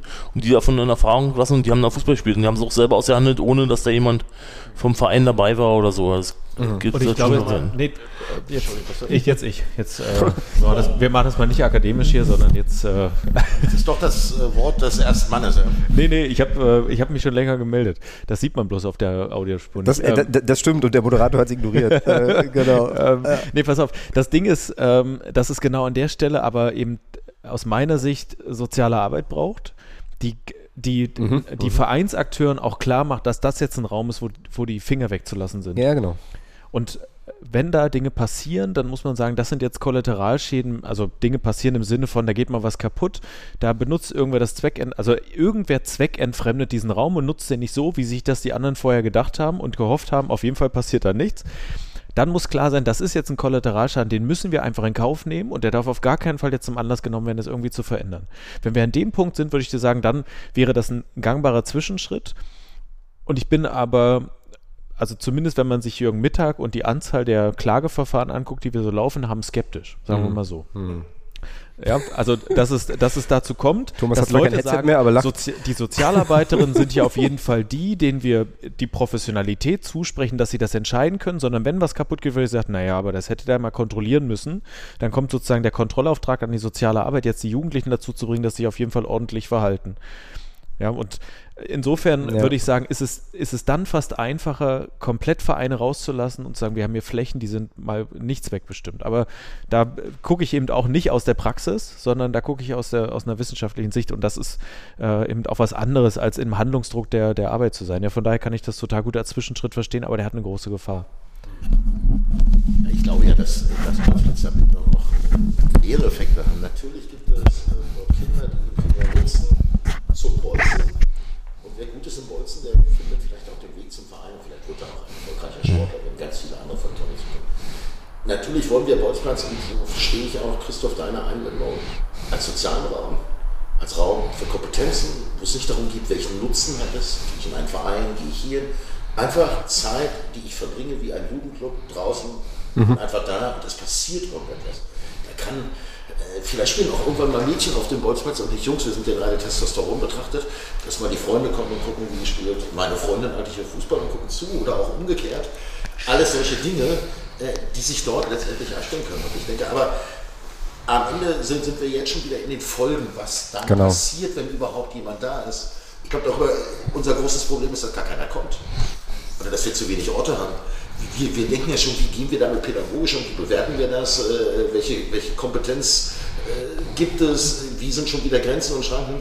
Es geht ja darum, überhaupt erstmal Bewegung und Ort zu mhm. schaffen, wo jemand hinkommt. Und äh, wenn, wir, wenn, wenn uns das gelingen würde, äh, mit diesem Podcast und mit ganz vielen Leuten in der Stadt dafür Impulse zu setzen und Bereitschaften und wenn sich das auch in unserer ganzen Gesellschaft, in unserem Land, in unserer Republik vielleicht offenbart, dann haben wir was. Die Jungs zum Beispiel, wenn du mal nach Kroatien fährst und gehst durch die Städte und fragst sie, warum die Kroaten im Mannschaftssport so gut? Basketballplätze, Handballplätze, Fußball, die sind einfach normal. Mhm. Da wird von März bis äh, Oktober wird dann ausgespielt und das ist äh, sicherlich auch für den empirischen Halbinsel so. Äh, und wir können nicht mal nur mit Klima kommen. Es ist einfach eine Bereitschaft und eine Kultur, ne, sich zu bewegen und an Bewegung Freude zu haben. Und vielleicht auch Bewegung in den Mittelpunkt zu stellen und nicht nur Noten und Lernerfolge in der Schule. Denn das nützen mir meine Noten, wenn ich keine seelische Mütter habe und wenn ich keine Kompetenzen habe, meinen eigenen Körper nicht spüren kann. Und nur wenn ich mich mit meinem eigenen Körper wohlfühle und wenn ich weiß, dass ich mit ihm umgehen kann, kann ich auch sonst irgendwie erfolgreich sein. Also, Thomas, gut. Das war jetzt wieder eigentlich auch wieder ein gutes Schlusswort. Äh, jetzt ist aber äh, Stefan hier nochmal. Versuch eines Schluss, äh, Genau, Stefan hier nochmal am Start. Ich habe dann halt äh, vielleicht tatsächlich auch abschließend äh, noch, noch eine Frage, ähm, aber Stefan jetzt erstmal nochmal. Hast du nichts? Wolltest, wolltest, du nicht noch irgendwie zwischendurch? Es wirkte. Nö, mach nee. mal. Kannst du eine Abschlussfrage stellen? Na gut, na, dann stelle ich, stell ich tatsächlich äh, gleich die Abschlussfrage, habe jetzt aber auf jeden Fall gelernt, ähm, erstmal, dass ähm, wir beim Thema Bolzplätze eben erstmal über, über Raum, Aneignung von Raum, äh, wer eignet sich den wie an und was ist da wichtig, äh, sprechen. Wir sprechen über äh, Werte, Normen, Persönlichkeitskompetenzentwicklung und wir sprechen natürlich auch äh, über den sportlichen Bewegungsaspekt. So, ne? Ich glaube, so kann man vielleicht, äh, vielleicht das Feld äh, dann so ein kleines bisschen äh, kartieren. Und wir haben, das war so eingangs der Diskussion ja auch äh, festgestellt, dass es gefühlt und real, gefühlt oder real ähm, zu wenig Orte bei uns in der Stadt gibt, wo genau diese Dinge passieren können. So. Deswegen ja der Fanrat auch diese, diese sehr geile Guerilla-Aktion gemacht hat. Im Übrigen äh, an der Stelle nochmal noch mal einen Daumen hoch. Abschlussfrage äh, meinerseits, ähm, wenn jetzt Leute, Hörerinnen und Hörer, ähm, ja auf das Thema aufmerksam geworden sind, ähm, anfangen drüber nachzudenken und feststellen, ja Mensch, stimmt, auch bei mir im Kiez oder auch bei mir um die Ecke bräuchte es eigentlich mal eine Fläche oder ich habe da eine Fläche. Was ich mich frage ist, wie werde ich denn als Bürgerin und Bürger jetzt aktiv in der Thematik?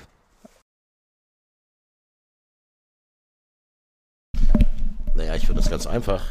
Ich finde, ich habe, wir haben gerade das äh, Headset gewechselt. Ich finde es ganz einfach. Okkupiere erstmal den Platz und spiele. Also doch Occupy Bol äh, Platz. Ja, Spiel. Dann Spiel. ist das der Sendungstitel. So. Spiel. Und, und, und, es gibt in, in allen äh, Shops gibt es so einfache Tore, die du aufstellen kannst und äh, spiel einfach und nimm dir eine Grünfläche und spiele dort. Und in stetiger Wiederkehr wird dann vielleicht ein Bolzplatz daraus. Und wenn Leute sagen, wir haben hier eine Ecke, da wurde früher gespielt, da habe ich früher gespielt.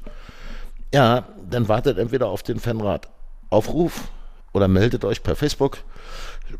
Das ist, da ist Apple ist auf dem Weihnachtsmarkt, also ich denke, wir finden Kontakt zueinander, wer will. Und dann gehen wir das gemeinsam an und wir brauchen sowieso Mitschreiter für solche Themen. Wir brauchen nicht nur Leute, die im Stadion sind, sondern unsere Bewegung, unsere Kraft als Fans, als Anhänger, als Leute, die irgendwie mit offenen Augen durch unsere Stadt gehen, durch unsere Region, äh, brauchen wir Teilhabe und Mitmachen außerhalb des Spieltages. Da lasst uns Bier trinken, die Mannschaft anfeuern, hoffentlich viele Siege feiern. Und wenn das vorbei ist, dann brauchen wir manchmal auch Hacke, Spitze, 1, 2, 3 ist auf dem Platz und wir brauchen Hacke, Spaten und eine Gartenschere. Ganz einfach. Genau, ganz hervorragend, wunderbar. Henne, wo man dich findet, wie man dich findet, ähm, hast du ja gerade schon so ein kleines bisschen angedeutet, also auf jeden Fall im Stadion, ansonsten Fanrad ähm, ansteuern. Ja, der Fanrad hat auch eine Homepage, da gibt es genau. eine ganz normale E-Mail-Adresse und dann schreibt man da einfach hin. Genau, wird, äh, wird auf jeden Fall verlinkt. Ähm, Christoph, jetzt könnte ich mir vorstellen, dass einige Leute aufmerksam geworden sind und, äh, und vielleicht doch auch nochmal die eine oder andere Frage oder einen Input haben.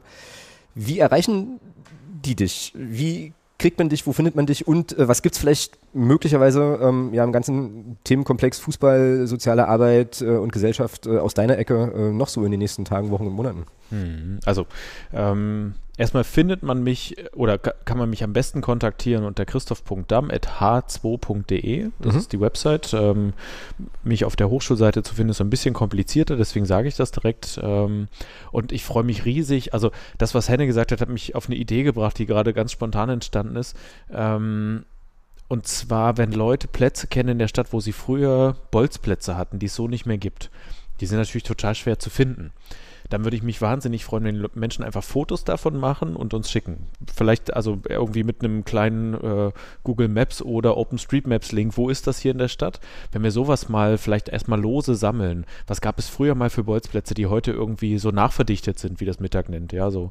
Das wäre schon mal total gut. Oder äh, wo haben wir vielleicht Flächen, die wir jetzt gerade für uns nutzen, wo wir einfach spielen? Das, das wäre total gut. Ähm, was wir ansonsten zu dem Thema machen, ich habe ja schon gesagt, es wird Seminare in nächster Zeit geben dazu. Äh, wir wollen auch gucken, dass wir irgendwie die ähm, Aktion vom Fanprojekt und Fanrat, also ähm, dass, dass wir da mit den Ergebnissen aus den Seminaren noch irgendwie dafür sorgen, dass vielleicht ähm, das Nachdenken über Bolzplätze noch ein Stück weit angereichert wird mit so ein paar Ideen aus der, aus der sozialen Arbeit, so dass es eben ähm, nicht nur aus Stadtperspektive als Bolzplatz gelesen wird. Und ähm, das wird uns wissenschaftlich wahrscheinlich auch noch umtreiben. Ich habe jetzt gerade von einer Kollegin den äh, Call bekommen für zum Thema Raumaneignung.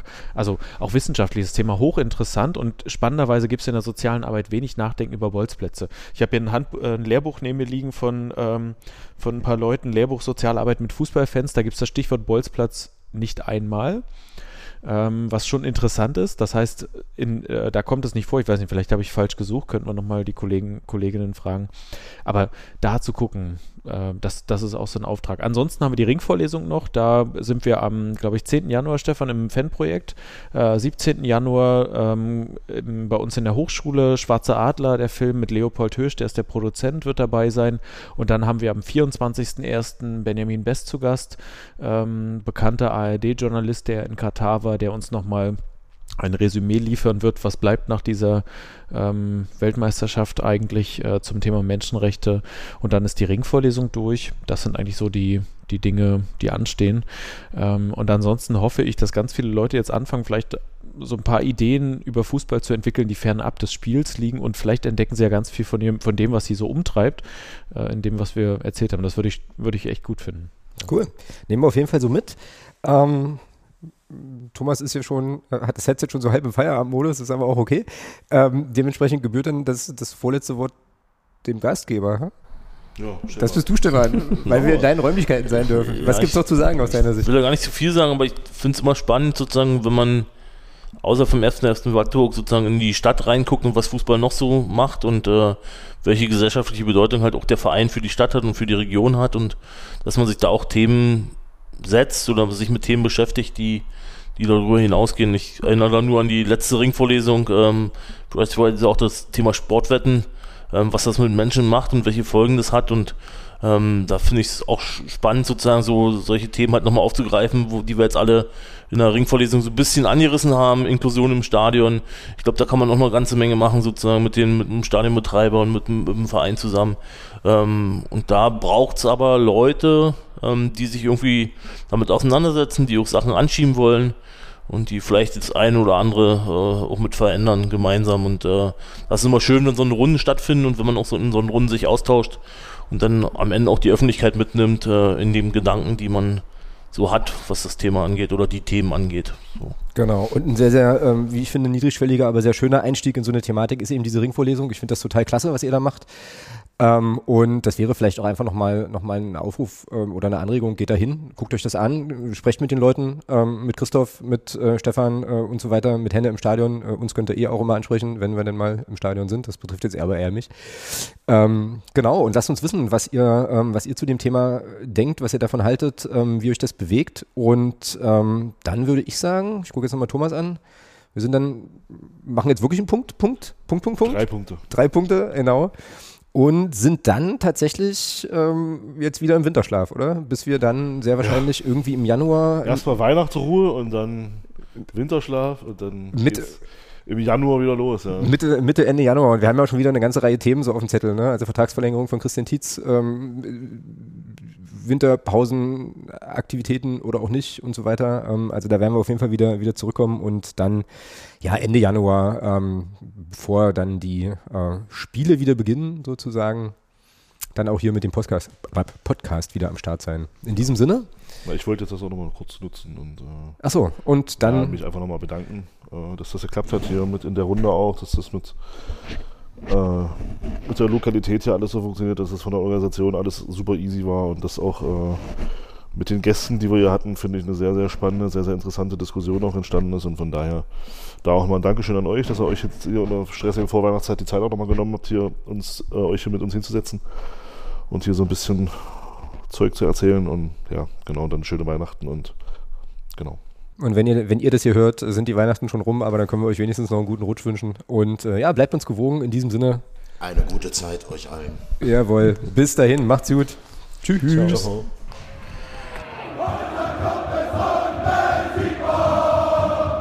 Niemand kann